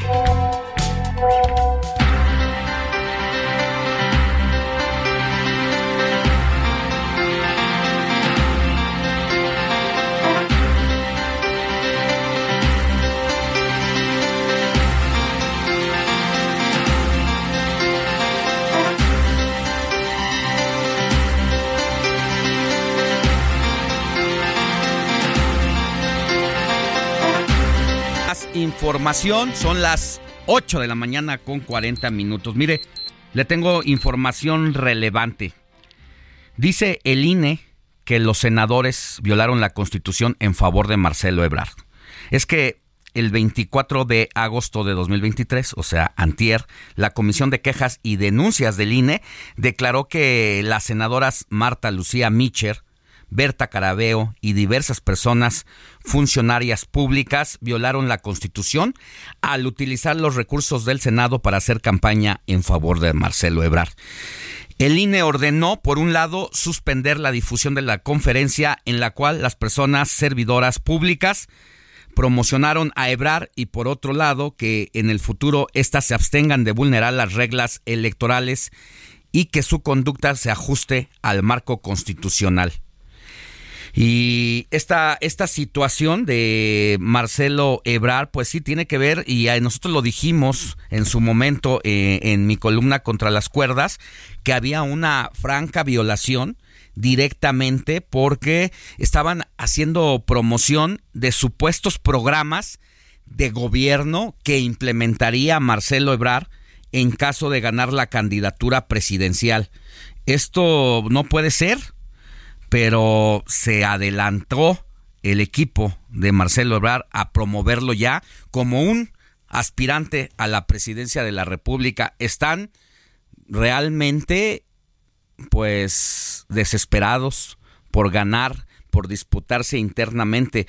Y es que el INE también ordenó a Xochil Gálvez retirar 17 bardas en la Ciudad de México porque configuran actos anticipados de campaña y a través de un acuerdo la Comisión de Queja y Denuncias del INE pues dice que estas siete, 17 bardas con las expresiones de Xochitl Va violan también eh, pues la ley electoral. El INE consideró que las bardas reunían los elementos para ser considerados actos anticipados de campaña, es decir, actos ilegales, por lo que ordena su retiro inmediato.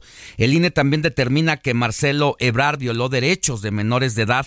El 24 de agosto de 2023, igualmente, la Comisión de Quejas y Denuncias del INE resolvió otras cuatro denuncias presentadas en contra de Marcelo por utilizar a niños en su propaganda política. En cada una de ellas, el INE advirtió que Marcelo Ebrard es responsable de vulnerar el interés superior de la niñez y en consecuencia le ordena retirar las publicaciones en las que utilizó a menores para promover su campaña anticipada. Además, dictó cuatro medidas cautelares en tutela preventiva respectivamente, ordenándole que en el futuro se abstenga de violar los derechos de la niñez pues ya, ya no hay respeto, porque mire, el INE también determina que el Frente Amplio por México violó la normativa electoral. En esa misma sesión, resuelve que en el foro Diálogos Ciudadanos organizado por el Frente Amplio contravino las leyes electorales, ya que en él se emitieron diversas expresiones de naturaleza electoral e ilegales y en consecuencia ordena el retiro de publicaciones relacionadas con dicho foro y tanto los partidos como los aspirantes deben de abstenerse de llevar a cabo actividades a través de las cuales violan las reglas electorales. electorales. Y pues, qué mala película porque el INE también ordena suspender la difusión del documental de Marcelo Ebrar por ser contrario a la normatividad electoral.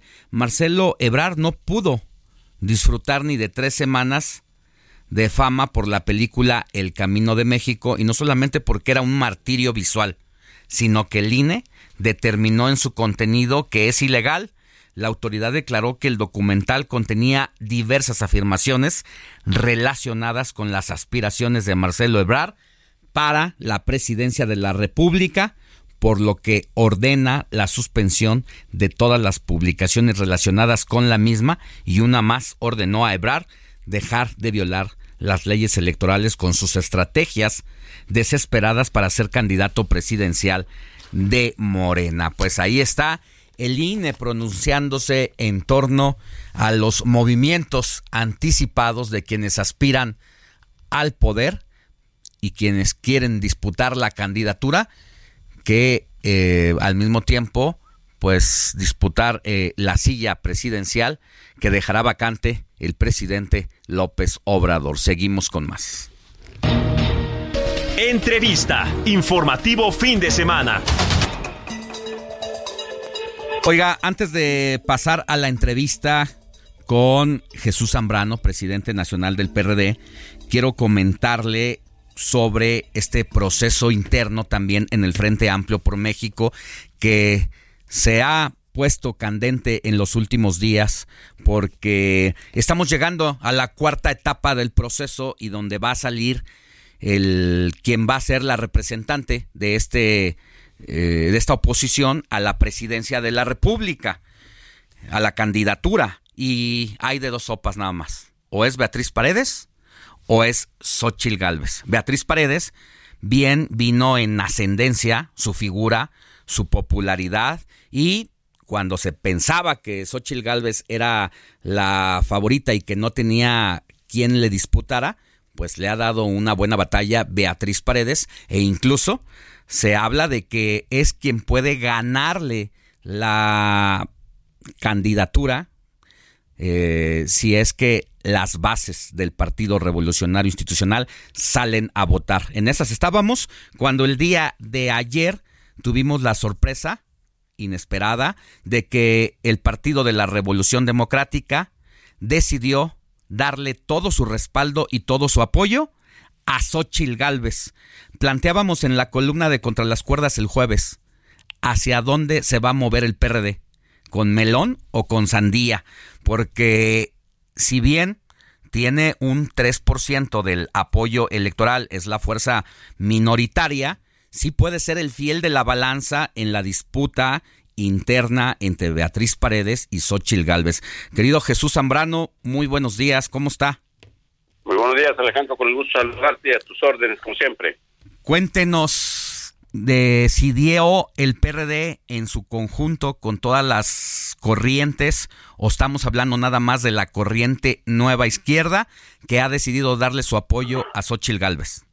No, mira, ya desde hace varios días, eh, como ha sido el conocimiento público, varios eh, eh, directivos estatales, dirigencias estatales del PRD, de tres, cuatro estados muy importantes de la República, se habían ya venido manifestando abiertamente en apoyo de Xochitl y otros compañeros eh, de otros estados nos empezaron a decir, oiga, jefe, pues este, nos estamos quedando rezagados, eh, necesitamos ya tomar una definición y pues aquí la eh, gente en tal cual estado está planteando que ya de una vez definamos eh, por Xochitl nuestra participación en lo que falta del proceso. Entonces, eh, eh, y de esos estados de la República, pues no son, no es una, como se dice, de los chuchos o de nueva izquierda, que es como se denomina esta expresión Sí. dentro del partido. No hay división entonces. No, no, no, ayer estuvieron aquí dirigentes estatales prácticamente de todas las corrientes internas del Sí. PRD, aquí de Iguacán, la ciudad allá en la Ciudad de México. Ahorita estoy acá en Mérida, acá amanecí hoy. Pero bueno, entonces, claro que como en todo proceso interno y en todo partido democrático siempre hay debate, discusión y hay el derecho a tener distintas opiniones, distintos puntos de vista y en esa tesitura es que también ah, hubo compañeros que como ya se sabe estuvieron planteando que no era el momento de tomar una decisión, que había que llegar hasta el 3 de septiembre, el día de la consulta nacional. Jesús. Eh, otros, la mayoría, pues plantearon que ya era necesario tomar una ¿Por, decisión. al por qué deciden apoyar a Xochil Gálvez y no a Beatriz Paredes?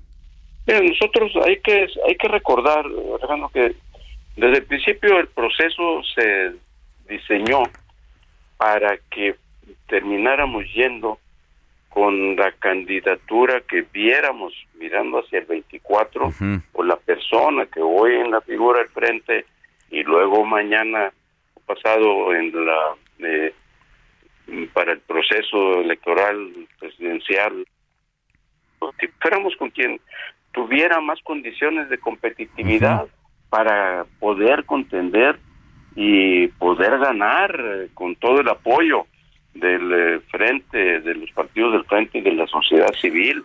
Y está claro, como todo mundo también lo ha estado viendo, que las diferentes encuestas, unas más que otras todavía, dan por hecho que quien eh, lleva la delantera clara y a quien hay que fortalecer es a Xochitl Ahora, que no es. Este, no, no ven- este apoyo comprometido y anunciado el día de ayer, ¿cómo se va a reflejar a la hora de la verdad, sobre todo en lo que tiene que ver eh, pues con las urnas y con las encuestas? Si bien, pues las encuestas, me imagino que si toca que estas encuestas lleguen a algún representante o militancia, simpatizantes del PRD, al haber expresado ustedes su apoyo, pues seguramente eh, se va a ver reflejado en las encuestas. Pero, ¿qué va a pasar con las urnas cuando llegue el momento de ir a, a hacer la votación de aquellas personas que se registraron en la plataforma? ¿Cómo van a garantizarle ustedes a Xochil Gálvez que estas personas que se registraron y que incluso dieron su firma válida a Silvano Aureoles y en su momento a Miguel Ángel Mancera se traduzcan a la hora de la verdad. ¿Cómo garantizarle a Xochitl ese apoyo?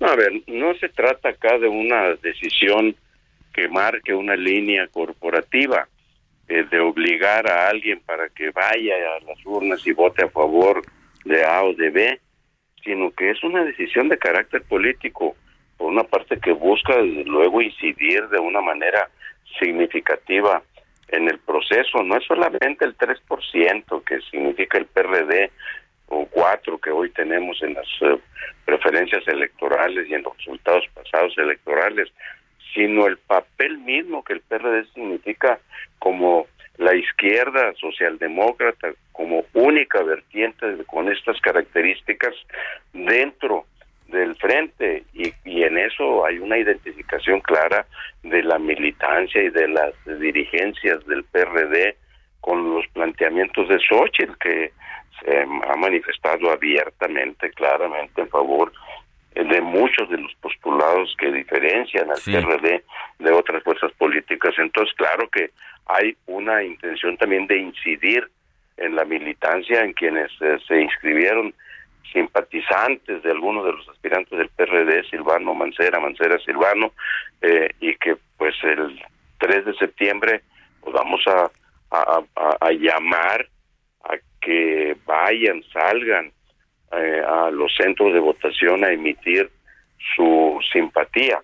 por, pero en este caso, pues por supuesto que como se percibe y se ve por el ánimo de la militancia perredista a nivel nacional, pues será en favor de Xochitl Galvez, pero nadie está obligado a votar por ella o a votar por Beatriz, eh, que me merece todo mi respeto, es una mujer muy formada, mujer de Estado, con una enorme capacidad, pero bueno, eh, quien se puso... a Hay que tomar decisiones, ¿no? Hay que tomar decisiones. Eh, ¿Ustedes están de acuerdo con la encuestadora de reforma que va a llevar a cabo el proceso?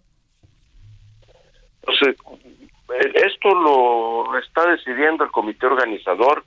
Nosotros eh, simplemente opinamos, decimos, y me parece que como se ha llevado el proceso hasta ahora, aun cuando hubo algunas inconformidades al principio por esto de la verificación de las firmas, pues eh, me parece que el comité organizador ha seguido trabajando bien en todo el proceso. ¿Cuántos eh, registros, firmas tiene en total el PRD que, que en caso de que alguien tome esta posición política pudieran ofrecerle a Xochitl Galvez?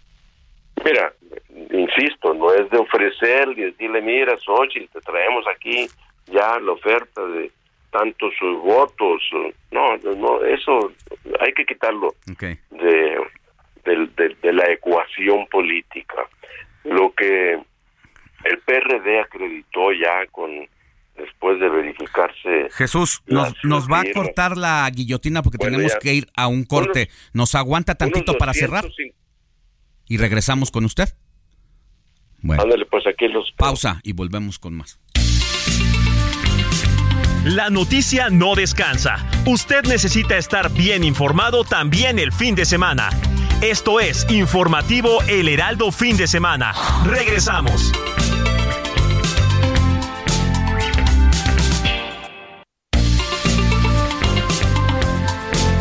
Siga en sintonía con la noticia.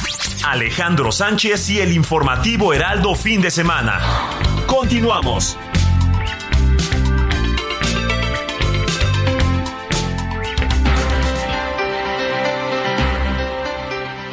Mañana en punto, hora del centro del país, nos quedamos en conversación con Jesús Zambrano, presidente nacional del PRD, antes de irnos a la pausa. Y retomamos ya para cerrar, querido Jesús, nos platicaba, no hay que ver este respaldo que da el PRD a Xochil Gálvez como un asunto corporativo en donde todas esas firmas y registros que se obtuvieron Siga en sintonía con la noticia. Alejandro Sánchez y el Informativo Heraldo Fin de Semana. Continuamos.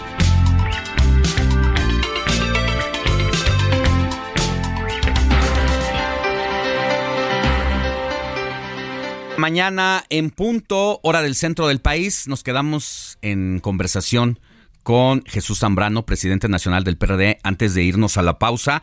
Y retomamos ya para cerrar, querido Jesús, nos platicaba, no hay que ver este respaldo que da el PRD a Xochil Gálvez como un asunto corporativo en donde todas esas firmas y registros que se obtuvieron vayan como cargada directamente a Xochil Gálvez. Tratando de ponerme en el lugar de Xochil Gálvez, eh, pues pienso que, que sí, que, que Xochitl Galvez, pues sí, debe estar esperando ese apoyo, pero ustedes dicen no. Cuéntenos.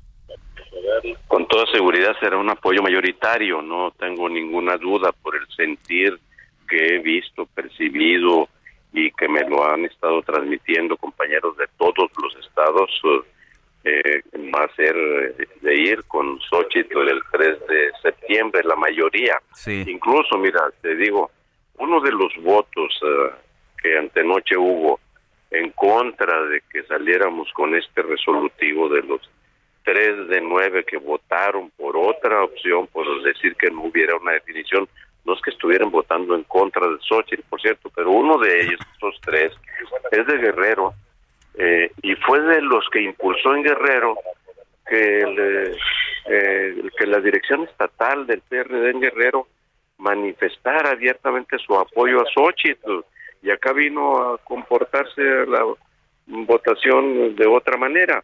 Eh, pero allá todo el perredismo guerrerense eh, está en favor de ir con Xochitl. Eso es lo que percibo de todos los dirigentes de diversas expresiones políticas del PRD allá. Y así, en- yo te diría la mayoría de los estados del país y en la mayoría de los estados la mayoría de la militancia. Entonces, eh, eh, así serán las cosas, eh, yo creo, el, próximo 3 de septiembre y hay que en todo caso pues esperar, insisto y subrayo, nuestro apoyo a Xochitl no es para decirle, oye, aquí te traemos tantos votos, es por identificaciones evidentes con de esos postulados con el periodismo. Bien, Jesús. Oiga, ¿todavía esperan ustedes, creen que MC, Movimiento Ciudadano, pudiera jalar con ustedes en medio de lo que está pasando o, o ya no esperan eso? Sería lo, sería lo, sería lo ideal, Alejandro, que MC como, como MC en su totalidad se incorporara al Frente Amplio por México, pero es evidente que traen un problemón interno que no sé hasta dónde va a llegar. Yo creo que ya prácticamente está pintada la raya eh, de la ruptura interna en MC. Y yo estoy seguro que Enrique Alfaro, gobernador de Jalisco, Clemente Castañeda, su coordinador de en la Cámara de Senadores, van a terminar jalando acá, caminando junto con nosotros. Bueno, pues, y el PRI no se va a enojar a Lito y Beatriz Paredes por el respaldo que da a Xochitl Galvez. ¿No ven ustedes una posible salida del revolucionario institucional? No, para nada, para nada. Yo hablé antenoche con Alito por teléfono. Antes, de an- obliga- antes del anuncio. Sí, Ya. antes del anuncio, obligada cortesía y respeto Sí. en el trato entre nosotros. Lo hice, pues está bien, es una decisión de ustedes. Este, Zambrano, pues eh, eh, así son estas cosas, pero lo importante es que vayamos juntos, y por supuesto, que para mí es lo más importante.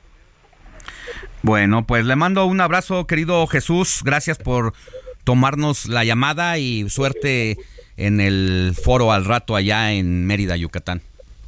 Gracias, señor Alejandro. Muy buenos días. Un abrazo. Buenos días.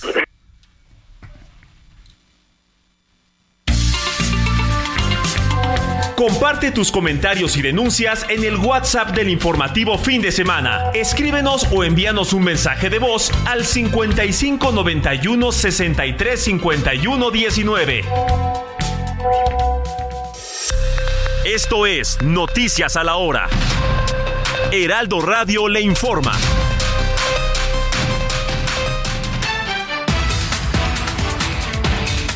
Cinco minutos en entrevista para el informativo fin de semana.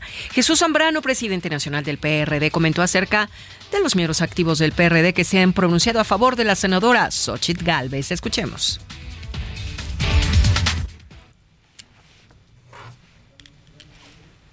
Hay que recordar, Alejandro, que desde el principio el proceso se diseñó para que termináramos yendo con la candidatura que viéramos mirando hacia el 24 o la persona que hoy en la figura del frente y luego mañana pasado en la eh, para el proceso electoral presidencial, que fuéramos con quien tuviera más condiciones de competitividad para poder contender y poder ganar eh, con todo el apoyo del eh, frente, de los partidos del frente y de la sociedad civil. José Javier López García, abogado del ex gobernador de Tamaulipas, dio a conocer que Eugenio Hernández Flores saldrá libre en las próximas horas. Esto después de que fuera detenido en octubre de 2017 por delitos de lavado de dinero y peculado. La tarde del viernes, ya casi medio siglo de la desaparición forzada del activista Rosendo Radilla, su hija y familiares de víctimas de desaparición colocaron la fotografía del hombre en la glorieta de las y los desaparecidos para exigir justicia. En el orbe, las primeras muestras de pescado capturado junto a la accidentada central nuclear de, de Fukushima, después de que esta semana se empezara a verter al mar agua tratada de la planta, no han mostrado cantidades detectables de tritio, según informó el gobierno de Japón. El condado de Maui en Hawái demandó a la compañía eléctrica por el letal incendio que arrasó la ciudad costera de Lahaina, alegando que la tragedia podría haberse evitado si se hubiera cortado el servicio. El Papa Francisco se mostró este sábado preocupado ante la posibilidad de que la desinformación y las noticias falsas que considera como el primer pecado del periodismo busquen influir en la opinión pública. Esto fue Noticias a la Hora. Siga informado, un servicio de Heraldo Media Group.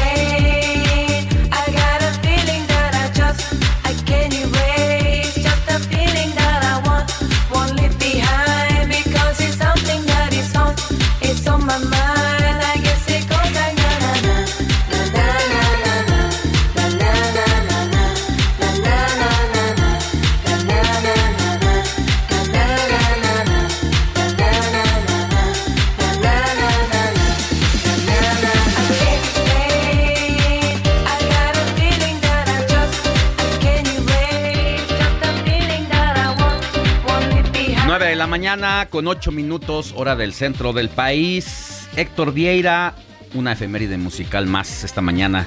¿De qué se trata? Así es, mi querido Alex, pues hoy estamos muy modernos porque luego me dicen, no, tu música retro, que... ¿Quién te dice? Ya, De los ya ves, 70, de los Ya después 80, me- no me sales de ahí. Te quedaste atrapado en tus tiempos, que no sé qué, que dije, no, bueno, hay que Oye, darle pero modernidad. espérame, ¿quién te dice eso? Pues ya ves, luego No me falta. dicen ahí, sí, no falta quien te falta. escriba de los cuates, ¿a poco O te no? dicen, no me traes a mi Mark Anthony. A mi A mi Andrea Andrea Bocelli. Ah, sí, tienes toda la razón. Ay, Dios, ya me balconé. No, Bueno. pero está padrísima esta que estás Esta poniendo. Pues, es de uno de los temas del momento, Claro. de hecho. Pero, ¿sabes qué? Sí suena retro. A pesar de todo. Tiene una mezclita Ajá. ahí muy... A pesar de todo, sí, tiene algo retro, ¿eh? Exactamente. Y esta canción apenas se estrenó el pasado mes de junio.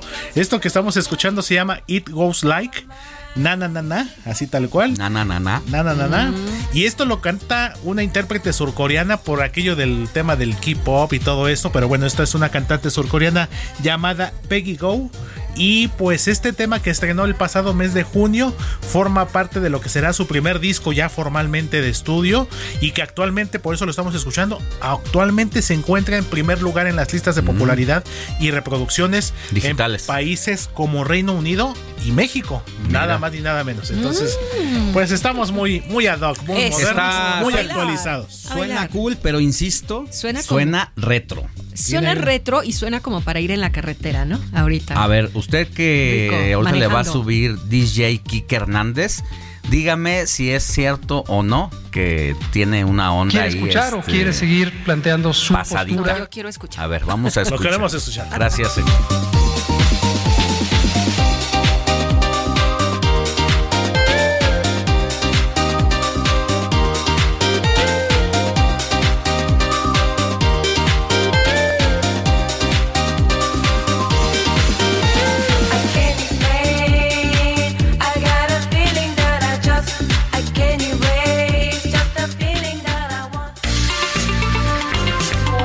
Comparte tus comentarios y denuncias en el WhatsApp del informativo fin de semana. Escríbenos o envíanos un mensaje de voz al 55 91 63 51 19.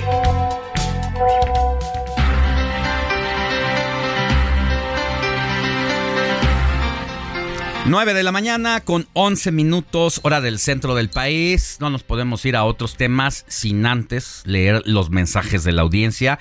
Nos hacen el favor de escribirnos al 55 91 63 51 19 en WhatsApp y también en mis redes sociales arroba Alex Sánchez MX en todas las plataformas. Mi querida Moni, ¿a quién le vas a dar crédito? Andrés Rangel. ¿Qué ¿no? hace Andrés Rangel Andrés aquí con Rangel nosotros? está en las redes de, del informativo. Moviendo las de redes Alex, a moviendo, todo con- que da. contestando, diciéndole a Alex, oye, esto, el otro, aquello, ¿no? No, actualizando. A Oye, que por todo. cierto, vamos a tener ya que entraste en la dinámica. Ajá. Eh, acabamos de subir y lo vamos a tener más adelante porque hay información destacada y relevante en torno a esta polémica del fútbol español.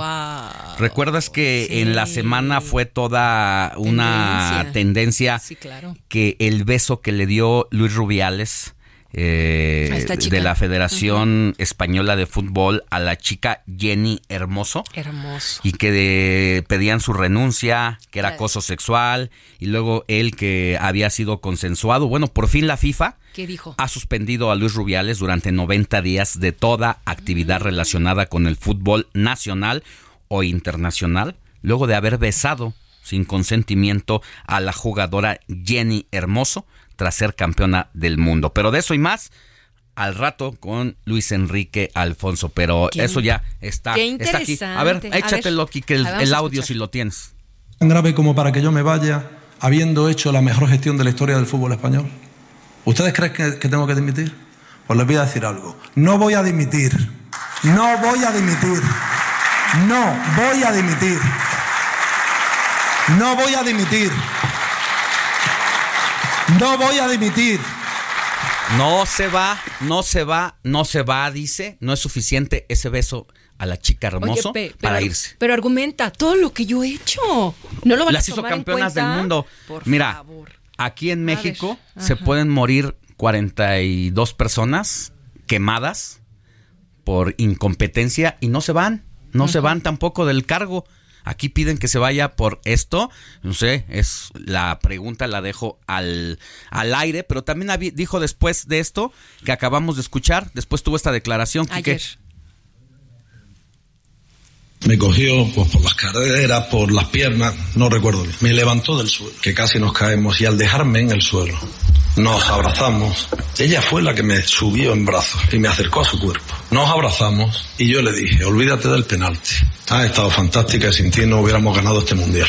Ella me contestó, eres un crack. Y yo le dije, ¿un piquito? Y ella me dijo, vale. Fue el piquito durante todo este proceso con varios manotazos en mi costado y despidiéndose con un último manotazo en el costado y yéndose riéndose. Esa es la secuencia de todo.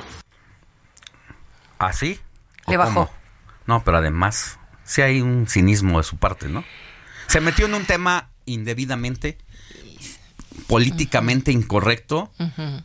Ya no son otros tiempos, es lo que de repente No los machos alfas no entendemos que las cosas han cambiado y que no podemos seguir comportándonos como en los setentas, Mm-mm. como en los ochentas y menos cuando tienes las cámaras de televisión y de las redes sociales para todo el mundo. Es ahí donde cuesta el trabajo de seguir pensando así y de comportarnos todavía de esta manera burda y absurda. Pero más al rato vamos a hablar con Luis Enrique Alfonso. Claro, Danos- vamos a Danos Vamos, mensajitos vamos porque a ya me enojé. a Luis Enrique y mientras tanto te comento que Pilar Cabello desde Villacuapa nos escribe y nos dice mañana fría en esta zona, los saludo con mucho gusto. Desde Tláhuac nos sintoniza Neftalí y dice hoy yo en este momento voy rumbo a la ciudad de Cuernavaca porque me dedico a la venta de inmuebles. Que te vaya muy bien Neftalí, saludos a Tláhuac. Majo y Claudia Treviño desde Saltillo también nos mandan abrazos y besos y dicen que nos están sintonizando y viendo a través de la página del heraldo de México.com.mx. Laredo Smith nos manda un saludo también, muchas gracias. Por otro lado, tenemos desde Tijuana. Excelente información. Chuy, gracias. Eh, Laredo Smith, bueno, como siempre ya saben, dice que Xochitl Galvez es un fenómeno político. Ya se unió al PRD a su postulación como candidata presidencial. Un saludo desde McAllen, Texas. Muchísimas, muchísimas gracias. También nos saluda desde Oaxaca Uciel Díaz y mm, dice que respecto al Día de los Perritos, me encantan, pero no estoy de acuerdo en dejarles alimento en la calle, ya que después no hay quien recoja los desechos. Se vuelve un problema de salud pública se debe tener la responsabilidad casi como si fuera un hijo y hacerse cargo también de sus necesidades. Ay, estoy de acuerdo en eso. Totalmente, nos manda un, un saludo. Buenos días, Alex Moni. Él es Antonio de Harvard. Dice todo el equipo. Ahora sí recuerdo bien que en tu programa diste, Alex, la exclusiva de la rebelión del grupo Wagner y le diste un excelente seguimiento. Y así vemos cómo la realidad supera la ficción y cómo mencionan sería una excelente película como las de Sylvester Stallone. Aquí tenemos todas las primicias antes que nadie, no solamente de México, también del mundo.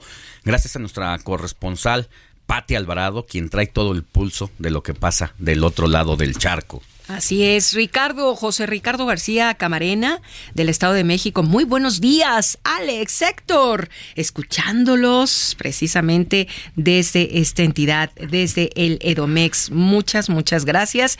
Y bueno, pues también tenemos a quien nos está sintonizando desde Guatemala. Él es Ricardo y nos mandó un audio, pero lo voy a escuchar antes y ahorita lo, lo pasamos. ¿Les Ahorita parece? lo pasamos. 559163 5119, querido Alex. Muy bien, Moni. Y también a arroba Alex Sánchez MX. Escríbame, yo le contesto.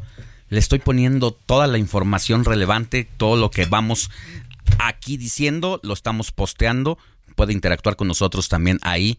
Acá le contestamos directamente. Seguimos con más información y lo que le había anunciado. Mire, Michoacán, uno de los principales estados productores de limón en México, se ha visto amenazado por la creciente presencia del crimen organizado, cuyos integrantes han comenzado a interferir en la producción y distribución de este cítrico.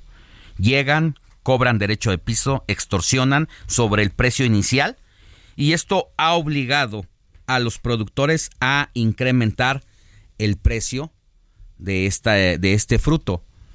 Ahora, eso es en el mejor de los casos, ¿eh? Porque en el peor de los casos, llegan e impiden el corte.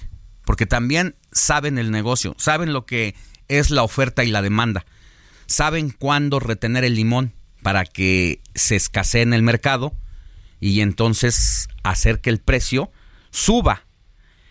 Y ante ello, pues nosotros visitamos algunos mercados de la Ciudad de México donde los comerciantes pues nos hablaron del incremento en el precio por caja de limón michoacano y oaxaqueño que se promedia en 860 pesos un guacal de 20 kilos, lo que al final se ha traducido en el precio final del kilogramo. Escuchemos. ¿En cuánto le queda el kilo? 20 a 42.50. Estábamos dando a 34, a 36, pero ahorita ese precio, pues la verdad no. 42 a precio de compra. A compra. Para que usted lo venda en cuánto. Pues mínimo a 60, entre los gastos de la camioneta, la bolsa, el que le sale golpeado o eso. ¿Y esto en qué tiempo subió? No, ahorita tiene como una semana más o menos. Apenas. Sí, no, no tiene mucho. ¿Y no se ve para cuándo baje? No, pues no. Fíjese, lo estaba dando ella el precio a 34 pesos el kilo, porque lo compraba a 20, se ganaba 14 pesos por kilo. Hoy lo compra a 42.50, o sea, casi 8 pesos más el kilo de lo que lo daba al, al público. Y ahora lo tiene que dar en 60 pesos como mínimo. Otra comerciante originaria del Estado de México reconoció que la delincuencia organizada no solo ha afectado el costo del limón, sino también otro tipo de frutos que se han visto perjudicados como las piñas, que se venden en promedio en 100 pesos la pieza, por lo que han tenido que recurrir a otros frutos para comercializar. Y una de las cosas que me llamó muchísimo la atención en este recorrido que hice por los mercados es que sin decirles uno nada, ellas o ellos ya saben perfectamente que el encarecimiento es por culpa del narcotráfico. Escuchemos a esta señora del Estado de México. Toda la República. Tenemos aquí unas vecinas, bueno, eh, allá por espaldas de Nevada de Toluca, y usted lo ha visto en las noticias. A cada ratito andan ahí en guerra tanto los de la Guardia Nacional contra los narcos. Que hubo una matazón en, en ¿cómo se llamaba ahí donde era don Beto? En Coatepec de Harinas y luego acá para Y quien la padece son Lo que- los eh, Pues sí, consumidores. los últimos somos, exactamente, el consumidor es el último que la El padece. segundo. eh, pues durante nuestro recorrido también entrevistamos a una clienta quien nos dijo que el limón, pues ella lo compraba en 20, 25 pesos y ahorita lo está comprando en 70 por kilo, por lo que ha tenido que disminuir su consumo. Y reconoció que dicho incremento ha sido resultado también del control del crimen organizado. Escuche. Pues no está tan bueno porque hay mucho que está de lo mismo verde, está no tiene nada de jugo. Si acaso tiene uno que escoger los que tienen la cáscara más delgadita. Además, ¿no? Sí. Pero es una cuestión de la producción, ¿no? De Pues de es la de lo de abastos, de todo. Pues no tanto de la central de abastos, es de lo de las organizaciones esas que se adueñan de los campos de Lima. Ya. Bueno, y para seguir hablando de este tema, ya casi vamos a una pausa, pero antes déjeme presentar a Juan Carlos Anaya. Él es presidente del Grupo Consultor de Mercados Agrícolas. Juan Carlos, muy buenos días, gracias por estar con nosotros y estamos escuchando los testimonios, no de los periodistas, de quienes estamos de este lado del micrófono, la gente de a pie, la que va y compra, la gente que vende, la está pasando mal. Buenos días. Buenos días, Juan Carlos, ¿nos escucha? Bueno, vamos a volver con Juan Carlos porque ya lo teníamos en la línea telefónica, pero hubo aquí un problema técnico. ¿Nos escucha Juan Carlos? No. Tenemos otro otro testimonio precisamente también de este recorrido que hicimos por mercados, supermercados y tianguis en la Ciudad de México. Quería preguntarle en cuánto está el kilo de limón. A 50 el con semilla y a 30 el, el otro. ¿Y ahora por qué tan caro, jefe? Pues le han subido. ¿Y qué le vamos a hacer? Digo, el problema no es... ¿El de 50 en cuánto estaba? Eh, estaba a 40 el kilo y ya lo subieron, pues. Entonces para nosotros es un problema. ¿Le han dicho por qué? Por las lluvias son tres cucharas. Si llueve, se pudre la mercancía. Entonces ya no sabemos. Y si no llueve, cuando no está dada la cosecha, también son problemas. Ya vio, ahí, eh, bueno, aquí en este caso decía, es que es por las lluvias, ¿no? Pero la mayoría de las personas sí sabe la causa y el fondo de por qué ha sido el encarecimiento. Vamos a una pausa y vamos a regresar con Juan Carlos Anaya, presidente del Grupo Consultor de Mercados Agrícolas. La noticia no descansa. Usted necesita estar bien informado también el fin de semana. Esto es Informativo El Heraldo Fin de Semana. Regresamos.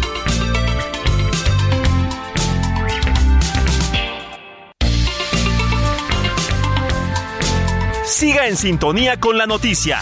Alejandro Sánchez y el Informativo Heraldo Fin de Semana. Continuamos.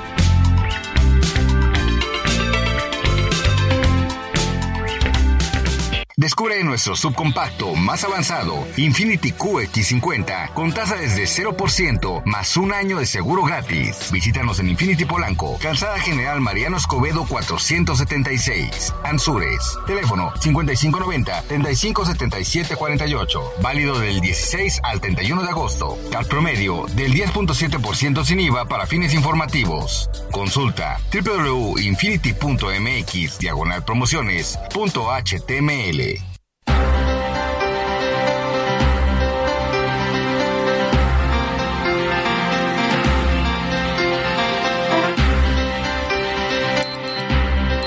Ya estamos de regreso, 9 de la mañana con 31 minutos, era hora del centro del país.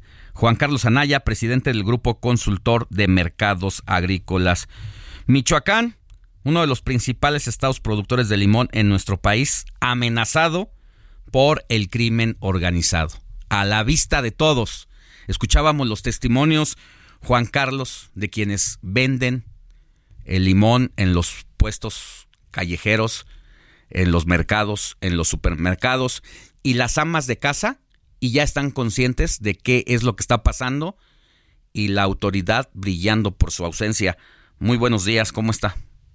Buenos días, Alejandro. Con el gusto de estar en tu programa y pues hablar de un tema muy sensible que no, desgraciadamente, no es solamente en Michoacán y el limón, ya es en muchas partes del país, pero vino a, a crear eh, y por el malestar de los productores de Apatzingán que ya no quieren eh, caer en la extorsión, que se manifestaron en virtud de que el aumento del pago de derecho de piso pasó de 20, 50 centavos a 1.50, ya que llevan más de 10 a 11 años con este tipo de extorsiones. 50 centavos era lo que pagaba el cortador, el productor de, de limones productor, por kilo, sí. por kilo. Por kilo. En una hectárea, ¿cuántos kilos salen de limón? No, mira, lo que tenemos eh, conocimiento es que en el caso de Apatzingán, que es el segundo productor eh, de los municipios de Michoacán, eh, salen dos mil eh, toneladas este, a la semana, que son dos millones de kilos, pues son por semana dos millones de pesos. O Dos tres millones, de, pesos a la semana, casi tres por 50 centavos. Eh, o por un, un peso, bien, si son dos, dos, dos, eh, dos mil toneladas, dos millones Ya. de kilos, ¿sí? Estás hablando de dos millones de pesos, o si cobran unos 50, de tres millones de pesos. Pero por, por productor. Por semana, por todos los dos mil toneladas que salen semanalmente los productores de Apatzingán. Luego tienes Buenavista, que es otra zona productora, que es la más importante, Mújica. Y con todo esto, el estado de Michoacán produce 835 mil. Es un negocio de más de, ciento, de 100, 150 millones de pesos. al, al mes, Oh, no, el, el periodo de la cosecha. al ¿sí? periodo de la cosecha. Y además, no estamos hablando de los compradores que también son extorsionados, traileros. Sí, ya luego viene todo el proceso, Alejandro, que ha preocupado, porque ahí viene el transporte que para poder salir y que Claro. no lo roben, tienen que pagar derechos de piso. De seguridad. Y luego cuando llegan los transportes a la Ciudad de México algunas centrales de abasto, Uf. también tienen que pagar. Y eso viene encareciendo, para darte la idea ahorita, el precio en el caso de Apatzingán y todo, y en la zona de Michoacán, anda entre 17 pesos, subió de 13 a 17. Y ahorita lo que nos decía la señora, en el mes de julio costaba el limón 37 pesos, en la primera semana de agosto subió a 40 pesos y ahorita pues ya anda en 50 o 60 o como ella dice hasta 70 pesos el kilo, lo que se ha incrementado por esta especulación pues una cantidad de más del 40%, más de 30 pesos, el 20, 30 pesos el kilo al consumidor y eso es lamentable porque le pega a las familias que más necesitan, que pues todos los días tenemos que tomar limón porque nos gusta mucho para todas nuestras comidas. Ahora voy a abrir el foco tantito. Yo sé que en ese tema pues hay otras autoridades y otros responsables, pero no podemos dejar de dar el contexto. Estamos hablando de limón, pero ya lo que pasa también con el aguacate, donde Michoacán es el principal productor, no solamente de México, en el mundo, donde un aguacate en Estados Unidos te cuesta alrededor de 3, 4 dólares por aguacate. Todo lo que hay también en torno al aguacate, al melón, a la papaya, a la sandía, porque vaya que Michoacán es rico productor en distintos frutos, hortalizas, y vaya que, que es un negocio redondo para los grupos criminales. Sí, porque mira, el estado de Michoacán, después de Jalisco y Veracruz, es la tercera entidad que, que tiene mayor producción, mayor valor de producción, y principalmente por estos productos que tú señalas, como es el limón, como es el, aguacate, que es el oro verde, pero también se ha desarrollado muy fuerte todo el tema de las berries, que ya ahora es exportamos más en valor berries que, que aguacate, ya que son varios productos, arándano, zarzamoras, este, fresas y todo, que ha sido un producto que solamente se queda el 20% que producimos en México y el 80% se exporta. Entonces, este grupo de gentes que se dedican a la extorsión, que ya van creciendo cada, cada vez porque hay más impunidad, menos vigilancia, este, pues cada día esto está creciendo y como tú señalas, en aguacate hace casi dos años, pues tuvimos el tema de amenazas a los inspectores del Departamento de Agricultura que provocaron el cierre de las exportaciones, que afortunadamente se arregló de inmediato, pero esto sigue eh, aconteciendo y también recientemente tuvimos el cierre de las tortillerías en Uruapan por los pagos de derecho de piso. Y si nos vamos al estado de que de Guerrero es una situación igual en Colima, en Guanajuato y así te vas a todas las regiones, te vas a Tamaulipas donde los productores de so- sorgo y maíz tienen que pagar por, por entregar su maíz a las bodegas, la salida de las bodegas, el que transporte pueda moverse sin problemas, todo se tiene que pagar y está controlado por este tipo de gente. Ya no es un secreto a voces lo que hasta todavía Hipólito Mora se cansó de denunciarlo, le costó la vida, dio la vida eh, durante los últimos 15 años, precisamente tratando de impedir que llegáramos a esta situación. Lejos de resolverse, empeoró la situación. Los grupos criminales van, imponen su ley. ¿Y qué hace la Guardia Nacional? ¿Qué hace el ejército? ¿Qué hace el Estado mexicano frente a eso? Creo que está arrodillado.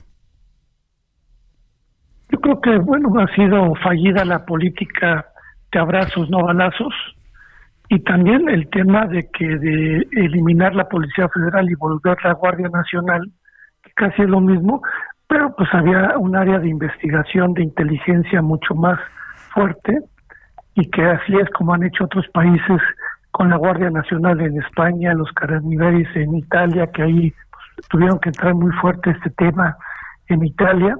Y creo que como tú dices el Estado mexicano se ha visto rebasado por esto. Y lamentablemente todas las mañanas nos dicen que no, que no está creciendo, pero lo estamos viviendo y ustedes en su programa pues ven todo lo que sucede y los reporteros que ustedes tienen que arriesgan la vida porque la realidad cada día este tipo de flagelo está aumentando por la falta de Estado de Derecho y la impunidad que este tipo de grupos están haciendo en todo ¿Y a ustedes qué les dicen? Bueno, lo que nos dicen es que cuando tú quieres platicar con los líderes, pues no pueden hablar porque pues están amenazados en virtud de que pues está dura la amenaza en los lugares y yo los entiendo, se juegan la vida de ellos, de su familia, de sus negocios, les queman sus plantillos, su transporte. Ayer hubo una quema de una camioneta donde iban los cortadores. Este, ahí están los, este, las fotografías en los periódicos. Y el, el día de ayer otro periódico habló que las denuncias por extorsión cada día están aumentando.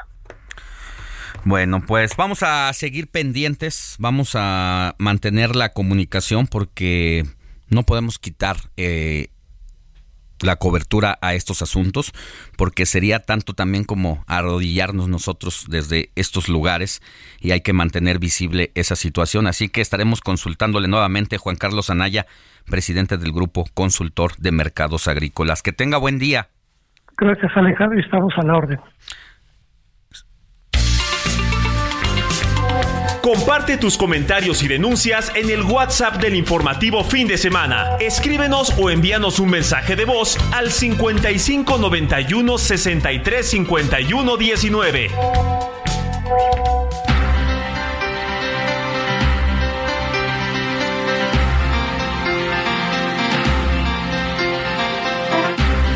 Vámonos con más información. Roberto José Pacheco ya sabe que anda en la Cámara de Diputados y en el Senado de la República dándole cobertura a todo lo que hacen o no hacen los legisladores.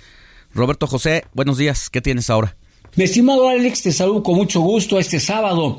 El 1 de septiembre, que ya está a la vuelta de la esquina, arrancan los trabajos ordinarios en el Congreso de la Unión. Y para ello, las diversas bancadas que conforman los grupos parlamentarios en el Congreso Federal impulsarán sus propuestas.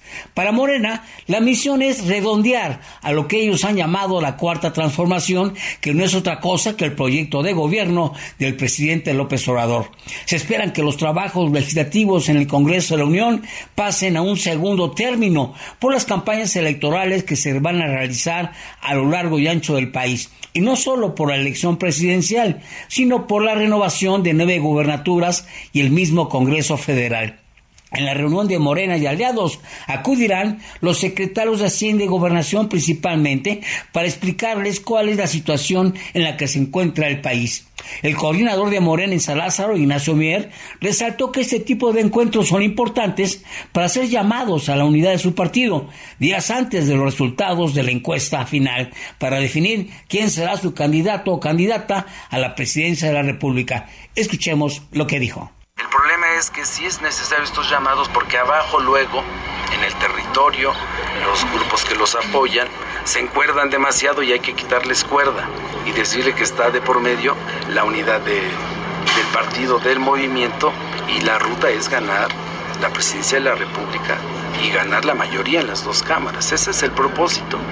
Bueno, mi estimado Alex, los periodistas por su parte se van a reunir en su sede nacional los días 29 y 30 del mes en curso. El diputado Rubén Moreira dijo que acudirán especialistas en seguridad, educación y salud para hablar sobre la agenda nacional.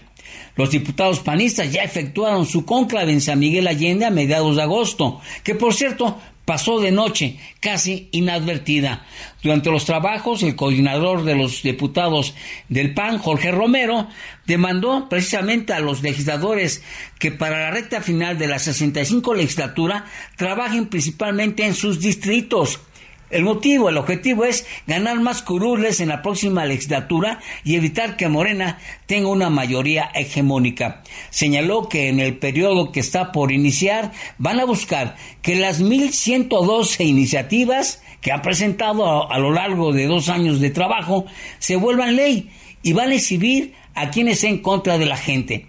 En pocas palabras, dicen, ¿para qué presentamos más iniciativas? Mejor que aprueben las que ya han subido a la tribuna. De esta manera, mi estimado Alex, tanto en el Senado como en la Cámara de Diputados se van a convertir en una caja de resonancia del clima político electoral que vamos a vivir. Alex, mi reporte.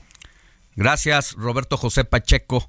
Y bueno, ya viene el periodo de sesiones. Ojalá atendieran las problemáticas que realmente pues hay en el país, pero hemos visto y desafortunadamente en tiempos electorales parece que esos asuntos de importancia quedan para después para darle peso a sus intereses propios o de partido.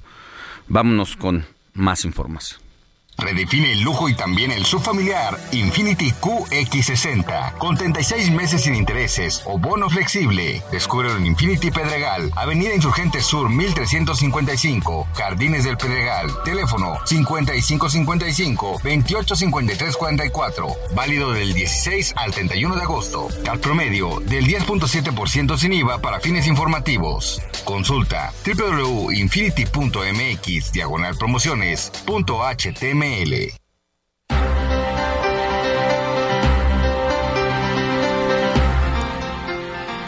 9 de la mañana con 44 minutos. Vámonos a más información y tenemos en la editorial y la opinión de Carlos Salomón con ¿Sabías qué? Adelante Carlos, buenos días. Siempre he dicho que soy un orgulloso egresado de las escuelas del gobierno. En ellas me formé y a ellas debo todo lo que sí y soy. Su aportación a la vida del país explica lo que hoy es México. Las más de 233 mil escuelas del país y los casi 2 millones de trabajadores de la educación conforman el sistema nervioso de México y por eso, como nunca, hay que defender a la educación pública y a sus trabajadores. No tengo nada contra la educación privada, pero no deja de ser un negocio. Las escuelas oficiales, por más remotas que estén, siempre han contado con algún profesor que da la vida por abrir los ojos a todos los niños y sobre todo a los más humildes. Estamos por iniciar un nuevo ciclo escolar y más de 30 millones de niños regresan a sus escuelas. Esas que fueron devastadas en la pandemia y que hoy se han vuelto el punto de encuentro de las familias. Este regreso a clases no será sencillo, está lleno de complejidades, pero no tenemos otra. La educación oficial es y será el único camino para abrir las mentes y un espacio para defender al país. En muchas escuelas no hay internet. Los maestros mexicanos ganan menos que en Estados Unidos y Canadá, pero eso no detiene a los maestros y la lucha es por los casi 3 millones de niños que no regresarán a las clases por su pobreza, por ser indígenas, por estar en localidades rurales aisladas, por su discapacidad o porque tienen que trabajar o son adolescentes con hijos. Por eso en este espacio digo y diré siempre, sin maíz no hay país, pero sin educación oficial este país no existiría y la pobreza y la desigualdad serían mayores. Por eso es el momento de evaluar y reconocer el trabajo de los profesores, de su apostolado. Que el regreso a clase sea para seguir siendo el punto de encuentro de las familias, para seguir construyendo una barrera a la pobreza y a la desigualdad, para ser la fábrica de pensamientos que ha sido la escuela pública y defender los intereses populares. Repito Alejandro, no tengo nada contra la educación privada. Muchas escuelas son muy buenas, pero en el fondo no dejan de ser un negocio. La educación pública, Alejandro, es sencillamente la raíz y entraña de lo que es y ha sido México.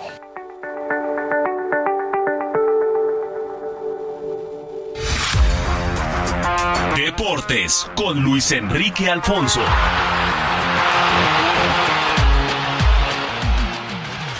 Cuidado, cuidado. El siguiente espacio viene acompañado de salsa.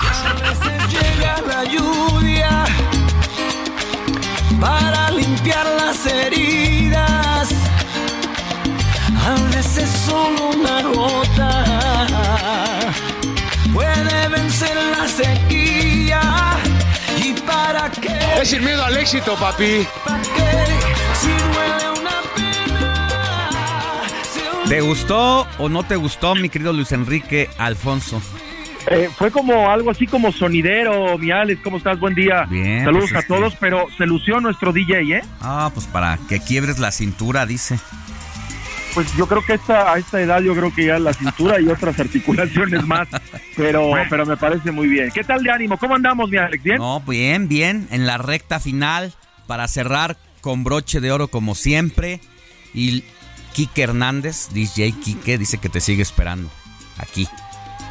Yo, yo sé, yo sé, y tenemos que ya eh, aterrizar el tema porque creo que ha estado como divagando. Sí, Así que sí, DJ sí. Quique, pronto, y más con esta amenidad musical para que nos arranquemos. Oye, este... pila. Oye, dale. Cuéntanos. Pues eh, la noticia de, de la mañana. La es escándala. que, sí, la FIFA ya inhabilitó por 90 días a el dirigente de la Real Federación Española de Fútbol, Luis Sí. Después de este acto escandaloso en donde besó a Jenny Hermoso en el festejo del ganar el campeonato del mundo femenil allá en Sydney. Acto reprobable. eh, se supone que iba a dimitir, que iba a renunciar el día de ayer, lo cual parecía la cosa más lógica, incluso hasta una salida elegante dentro de toda eh, la, la basura que ha dejado Luis Rubiales en todos estos años en, en su cargo.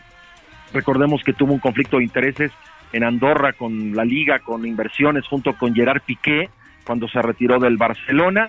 Y ahora este, esta situación que a mí se me hizo una burla, Alex, terrible, pero más allá de eso es la FIFA lo está inhabilitando. No lo está inhabilitando el fútbol español, lo que me parece más ridículo, ¿no? Pues sí, la autoridad de casa es la que debió haber tomado cartas en el asunto. Eh, la prepotencia también con la que se expresó hace que todavía haya más repudio a su persona. Si nomás fue un piquito, dice, ¿por qué tengo No, que renunciar? No, no, pero aparte también cuando carga una jugadora, los, los, las señas eh, corrientes vulgares también que hace, impropios de, pues de una persona de esa de ese estatus o que o, o que ocupa un puesto de esa índole. Ahora, A mí lo que más me llamó la atención, que es más, lo más lo más peligroso, Alex, en este comunicado que dio a conocer Jennifer Hermoso, que es jugadora del Pachuca, veterana ella y que eh, eh, protagonizó este acto con Luis Rubiales, donde dice que fue presionada para poder modificar su declaración o su estatus dentro de lo que ocurrió, para que dijera en pocas palabras que pues ella sí quería el besito, ¿no? O sea, a mí se me hizo muy peligroso porque Luis Rubiales le hizo llamadas, estuvo No, ahí ya es peor, ya el acoso ya va a otro nivel. Exacto, O exactamente. sea, por querer encubrir un acto, te vuelves criminal en otro acto. esto, esto es un acoso sexual, eso está estipulado dentro de los artículos del Código de Ética eh, de la FIFA, que es, eh, me parece que es el artículo 4 en la sección 23, en donde habla que es acoso sexual, eh, Alex. Entonces tendría que tener mayores repercusiones. Ya se han eh, manifestado el técnico de la selección varonil, que era muy importante de, de España, Luis Fuentes, dijo, no lo vamos a tolerar. También el técnico del Barcelona, eh, también el Real Madrid en un comunicado, también lo hicieron las jugadores de Inglaterra, de la selección femenil. Es decir, este tipo de personas tenemos que erradicarlas, no nada más del deporte, Alex, porque esto ya escala, de la sociedad, que se creen intocables, que se creen eh, que- que pueden hacer lo que sea por el cargo que ostentan, una organización sexista, patriarcal, que no corresponde al momento eh, y, y al entendimiento que realmente se tiene, en el respeto que tiene que haber a la figura, no, no, no, no solamente de la mujer, sino de, la persona en cuestión, ¿no? Para no, no caer nada más en géneros. Esto no puede ocurrir. A mí lo que me preocupa es que tenga que ser la FIFA, no la Real Federación Española. Ya son 90 días que está inhabilitado y a partir de ahí tendrían que ser pues la evaluación, la separación del cargo para ver qué corresponde. Y de este tema que es derecho, yo, yo lo que preguntaba ayer que platicaba con un, un periodista de- del diario Marca, que si podía escalar de una cuestión laboral a penal. No existe todavía la claridad porque hay muchos vacíos. En España es un ministerio del deporte que se encarga. Alex, no es, no, hay muchos como todavía protocolos que hay que seguir, pero ojalá, ojalá y lo pudieran realmente erradicar del, del, del fútbol. Y yo creo que muchos no van a salir salpicados, porque a mí me parece increíble que haya gente que siga justificando este acto. ¿eh? Es lamentable, es tiene todos los ingredientes de un acto de barbarie de en estos tiempos, pero sobre todo lo que lo solapen desde la máxima institución que hay del fútbol allá en Europa es eh, la verdad digno de, de reprobarlo y de manifestarlo públicamente. Sí, y ojalá que a partir de esto, pues eh, las consecuencias sean positivas en el sentido de que se habla más de lo que ocurrió con Rubiales que lo que del título de España. Ojalá y que esto traiga buenas consecuencias para que no vuelva a ocurrir jamás, ¿eh? Porque se habla no nada más porque sea la selección de España, hubiera ocurrido en Andorra, en, en Timbuktu, en Bien. India. Yo creo que es una cuestión que nos que nos compete Adiós, a adiós. todos, ¿no? Sí, pues ese es el tema de temas. Te mando un abrazo, querido Luis Enrique Alfonso, y mañana nos escuchamos nuevamente. Vamos a ver qué sorpresas nos da DJ Kiki. Y Creo a que ver, está ganándose un par de tacos de canasta Ya. lo que quiere. abrazo. Abrazo, mi Alex, cuídense. Nosotros ya llegamos al final de esta emisión, solo de hoy, sábado 26 de agosto, porque la noticia no descansa, le espero mañana. Yo soy Alejandro Sánchez y a nombre de todo el equipo de la producción que hace posible el informativo de fin de semana, gracias, éxito y recuerde que ya está aquí el periodismo de emergencia, quédese con nuestros compañeros Arturo Rodríguez, Karen Torres y Hiroshi Takahashi. Heraldo Media Group presentó Alejandro Sánchez y el informativo Heraldo fin de semana.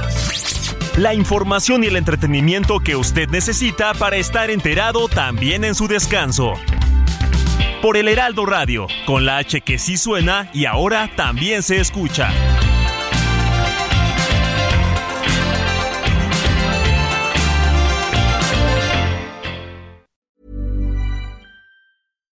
Hi, I'm Daniel, founder of Pretty Litter. Cats and cat owners deserve better than any old fashioned litter. That's why I teamed up with scientists and veterinarians to create Pretty Litter. Its innovative crystal formula has superior odor control and weighs up to 80% less than clay litter. Pretty Litter even monitors health by changing colors to help detect early signs of potential illness. It's the world's smartest kitty litter. Go to prettylitter.com and use code ACAST for 20% off your first order and a free cat toy. Terms and conditions apply. See site for details.